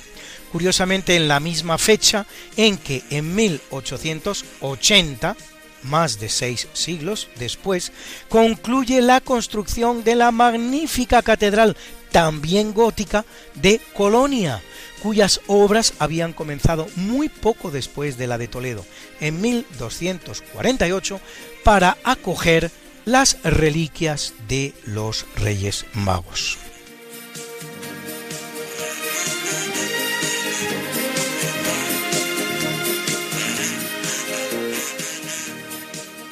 Y es una fecha muy importante en la historia de ese país maravilloso que es nuestro amable vecino occidental, Portugal, pues en 1385 João I de Portugal vence en la batalla de Aljubarrota al ejército castellano de Juan I. En principio, no se trata de otra cosa que de la clásica guerra dinástica, la que en este caso enfrenta a la heredera legítima, pero femenina, Beatriz, casada con Juan I de Castilla, contra un heredero bastardo, pero masculino, Juan I. La victoria de Beatriz habría representado la unión dinástica de los reinos castellano y portugués, en tanto que la victoria de Juan, como así ocurrió, confirmaría la independencia portuguesa. Curiosamente, en la misma fecha, pero del año 1433, 48 años después, por lo tanto, João I fallecerá en Lisboa, no sin que durante su reinado, y también en fecha como la de hoy, pero de 1415, se conquiste la plaza africana de Ceuta, que en 1580 pasará a soberanía española, en la que se mantendrá desde entonces para siempre. Y en 1556 en China, cerca de Cantón, los portugueses fundan la ciudad de Macao, que permanecerá bajo soberanía portuguesa hasta 1999, cuatro siglos y medio, y hasta anteayer, como quien dice.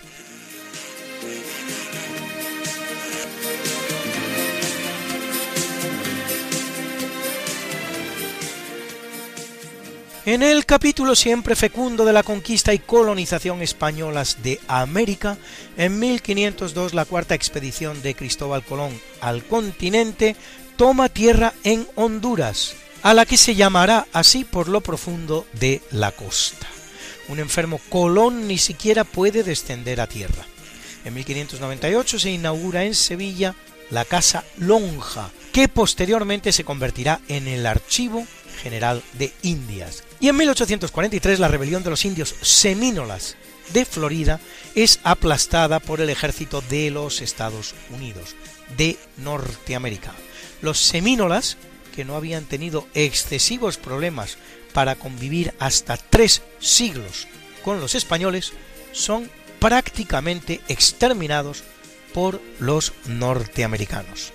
Y en 1881, en la Conferencia Sanitaria Internacional celebrada en Washington, el médico español Carlos Juan Finlay presenta un descubrimiento crucial al demostrar que el agente transmisor de la fiebre amarilla es la hembra fecundada del mosquito Aedes aegypti. De haber sido, pongo por caso, francés, hoy estaría enterrado en el Panteón de París junto a Madame Curie. Como era español, es presentado como cubano y su descubrimiento relegado al olvido. Qué pena de historiografía la española. Por Dios, qué pena.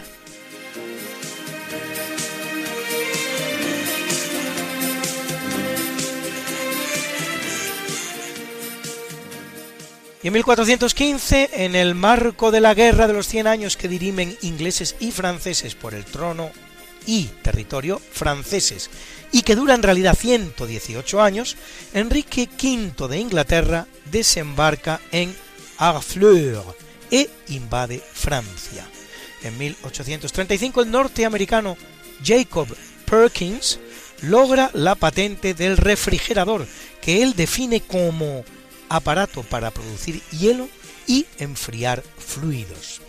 Un invento que curiosamente hará el esplendor de un país a miles de kilómetros, la Argentina, que gracias a él puede empezar a congelar la mucha carne que se produce en el país y a exportarla al mundo entero.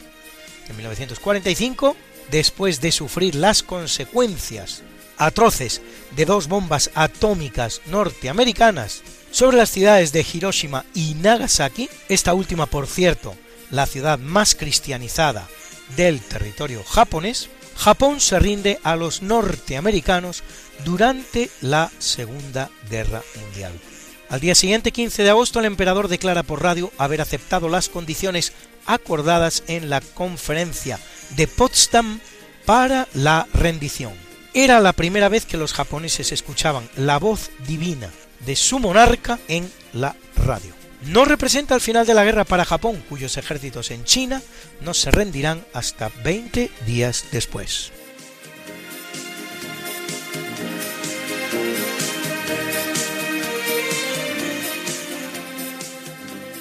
En 1947, después de un siglo de pleno dominio británico desde 1845, la India se independiza del Reino Unido. Junto a ella lo hace Pakistán, la parte del territorio bajo control británico en la que el Islam es mayoritario. Por cierto que en la misma fecha, pero de 1961, el que se independiza del Reino Unido es Bahrein. Y en 2000, el concilio episcopal de la Iglesia Ortodoxa rusa canoniza a Nicolás II y su familia, asesinados por la revolución bolchevique. En 2002 parte de Algeciras con destino a Mónaco la mayor estructura flotante del mundo construida por los grupos españoles FCC y Dragados. El dique de 350 metros de longitud y 19 de altura dispone de 400 plazas de aparcamiento, un puerto para embarcaciones de recreo e instalaciones para el atraque de cruceros de más de 200 metros de eslora. Uno más de esos milagros de la ingeniería mundial con firma española.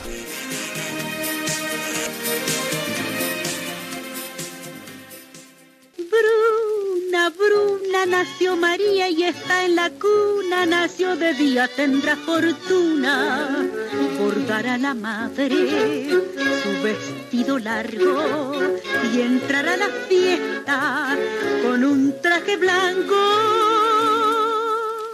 Y será la reina cuando María cumpla 15 años te llamaremos Negra María, Negra María que abriste los ojos en carnaval. En el capítulo del natalicio nace en 1530 Gian Battista Benedetti, matemático y físico veneciano interesado también en la construcción de relojes de sol y en la teoría musical, autor del Resolutio Omnium Euclidis Problematum solución a todos los problemas de Euclides.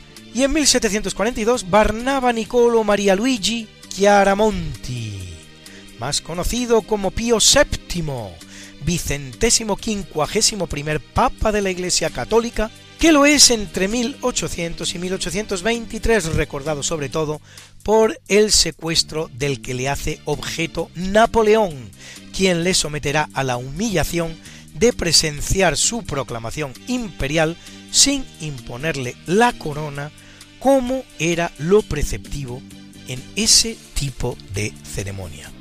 Perderá los estados pontificios precisamente a manos de Napoleón, que luego él mismo restaurará a la caída del emperador Corso.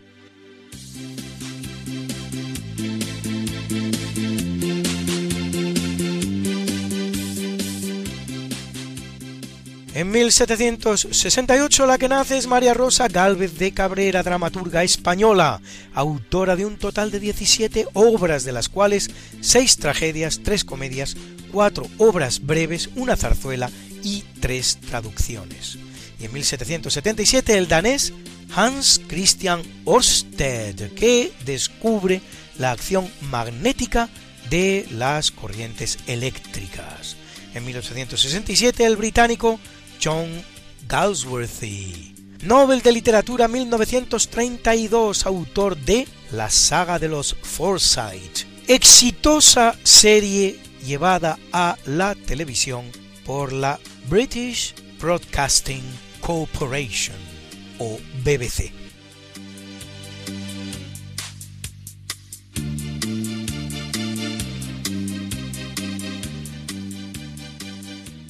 En 1886 nace Arthur Jeffrey Dempster, físico estadounidense, descubridor del isótopo 235 del uranio, que tendrá un papel importantísimo en el desarrollo de las investigaciones relacionadas con la fisión nuclear.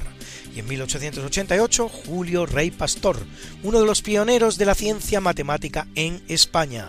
En 1926, René Goscinny, de padres judeo-polacos, nacido en Francia y criado en la Argentina, dibujante de historietas, padre, entre otros personajes, de Asterix y Obelix, Lucky Luke, o Le Petit Nicolas, el pequeño Nicolás, con más de 500 millones de libros vendidos y traducidos a más de 30 lenguas.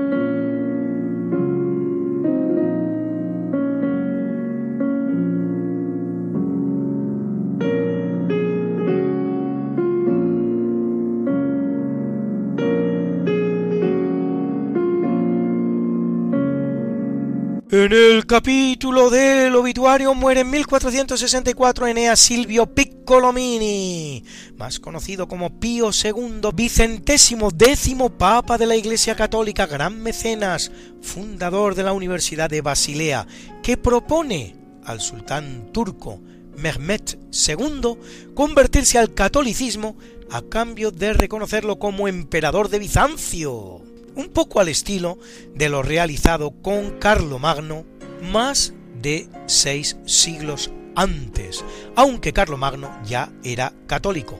Y gran historiador, autor de una importante historia de los godos y de una cosmografía, así como de una autobiografía, lo que le convierte en el único papa que ha escrito tal tipo de obra.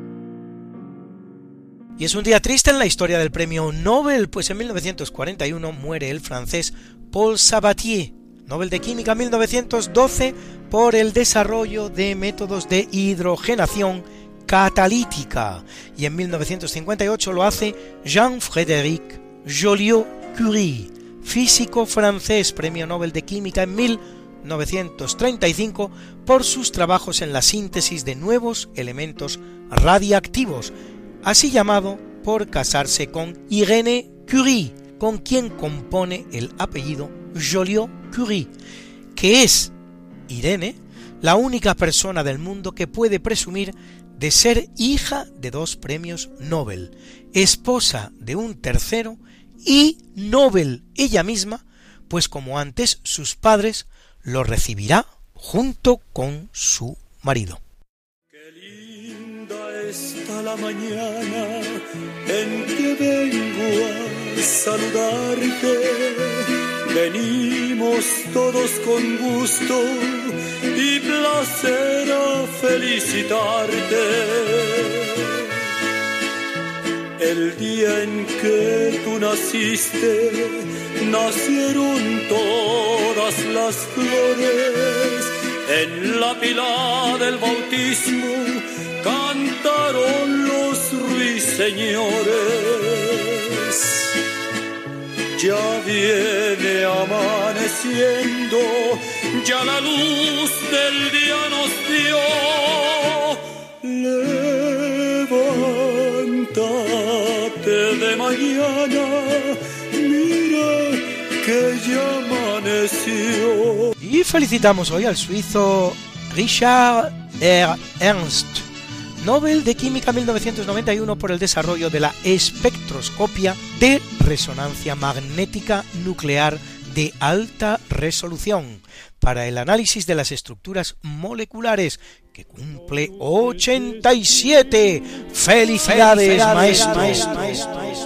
Y a Irving Johnson, más conocido como Magic Johnson baloncestista estadounidense, uno de los grandes de la historia, que cumple 61 y a muchas guapas hoy. Sarah Brightman, ganadora de 180 discos de oro y de platino, y protagonista de musicales como Cats o El fantasma de la ópera, considerada la banda sonora teatral más vendida de la historia cumple 60. Escuchen su voz portentosa interpretando junto con Michael Crawford The Point of No Return de esa misma ópera, Tasma de la ópera.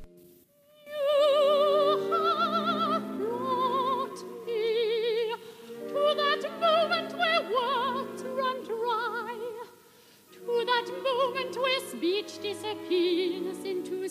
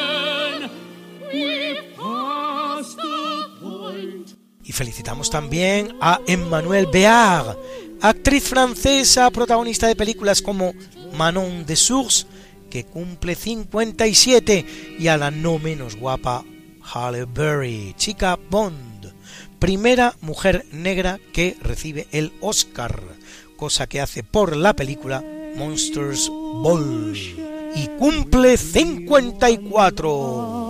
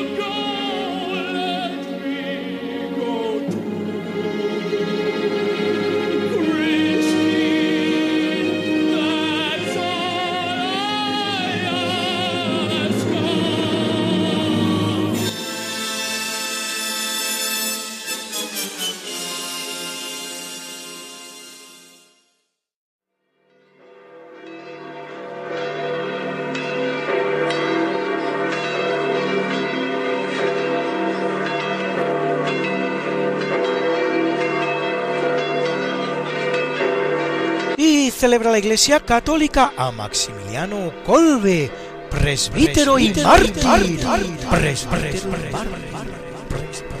patrono de los radioaficionados, y a Eglón Félix Juniano Marcelo, Rioveno Ursicio Demetrio y Tarsicio, mártires, a Betario y Calixto, obispos, a Benenfrido presbítero, y a Eusebio confesor. Celebra Pakistán el Día de la Independencia y Paraguay el de la bandera. Y como yo sé que a muchos de ustedes les gustan estas efemérides, pues pueden ustedes consultarlas como siempre en el medio Religión en Libertad, en la columna En Cuerpo y Alma, donde las colgamos para ustedes cada semana, semana, semana. something that must be done, and it can only be done by one. There is nothing more to say, except it's a lovely day for saying it's a lovely day.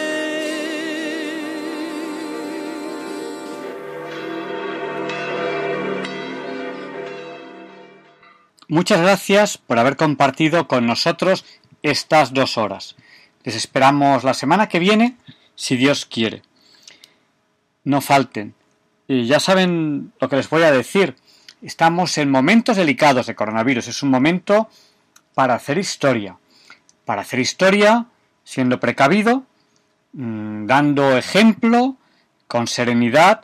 No hace falta alterarse, pero si hace falta, pues decir las cosas claras hay un riesgo, tenemos que respetarnos los unos a los otros y ante la duda pues tenemos que ser un poco más prudentes de, lo, que, lo que pensemos. ¿no? Si tenemos dudas, pues en un momento seamos, seamos más prudentes. Yo quiero agradecerles que, que estén con nosotros en este tiempo tan especial de verano. Estamos haciendo programas especiales. Nos centramos en matemáticas, nos hemos centrado también en sindonología, como por ejemplo el programa de hoy, y la semana que viene tendremos un programa muy especial dedicado al tiempo. Espero que les guste, al tiempo físico. Espero que, que les guste y que sea un programa interesante para ustedes. Les dejo ya con el Catecismo de la Iglesia Católica con Monseñor José Ignacio Munilla con esta oración.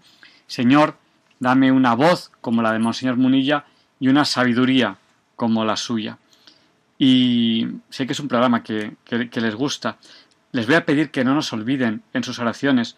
Son momentos delicados para todos, para mí también. Así que les voy a pedir que no, no me olviden sus oraciones. Tengo una amiga además que hace poco me dijo mientras estaba en directo en el programa que tenía cáncer. Recen también por ella. Recen por ustedes, los unos por los otros, los oyentes de Radio María, recemos los unos por los otros. Y le pediremos también a San Juan Pablo II que interceda por todos nosotros para que se nos libre del mal. Muchas gracias, buenas noches y hasta la semana que viene, si Dios quiere, no falte.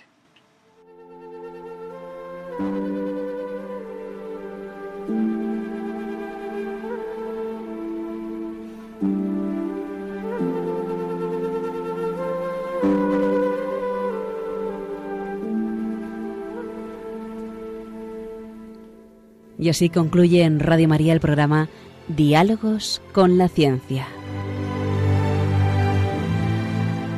Dirigido por Javier Ángel Ramírez.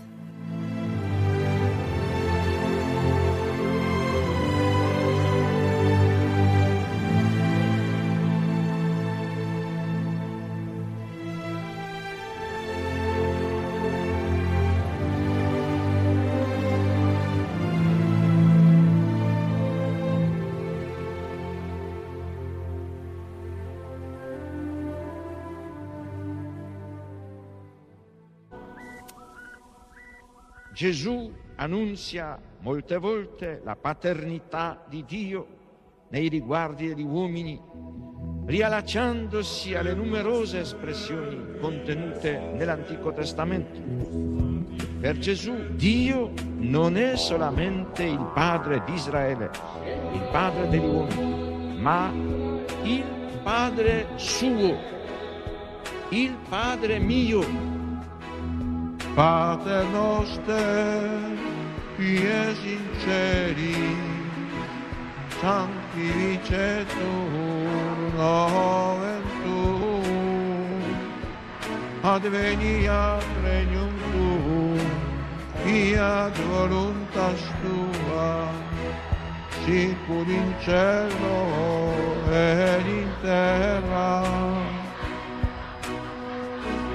Padre nostrum quotidianum, Davidano visorie, che dimittano viselevi vita nostra, sicure le nostre vittime, le vittorie nostri, et ne nos induca in tentazione, sed libera nos a malo.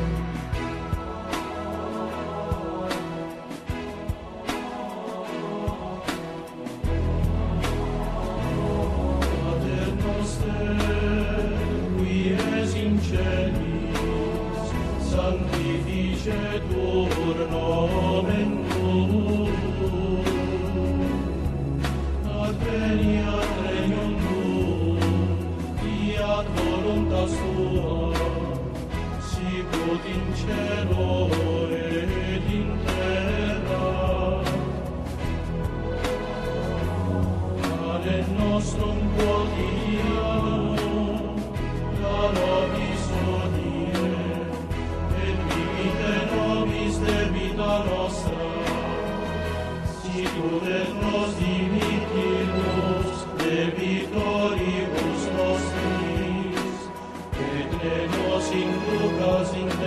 しよう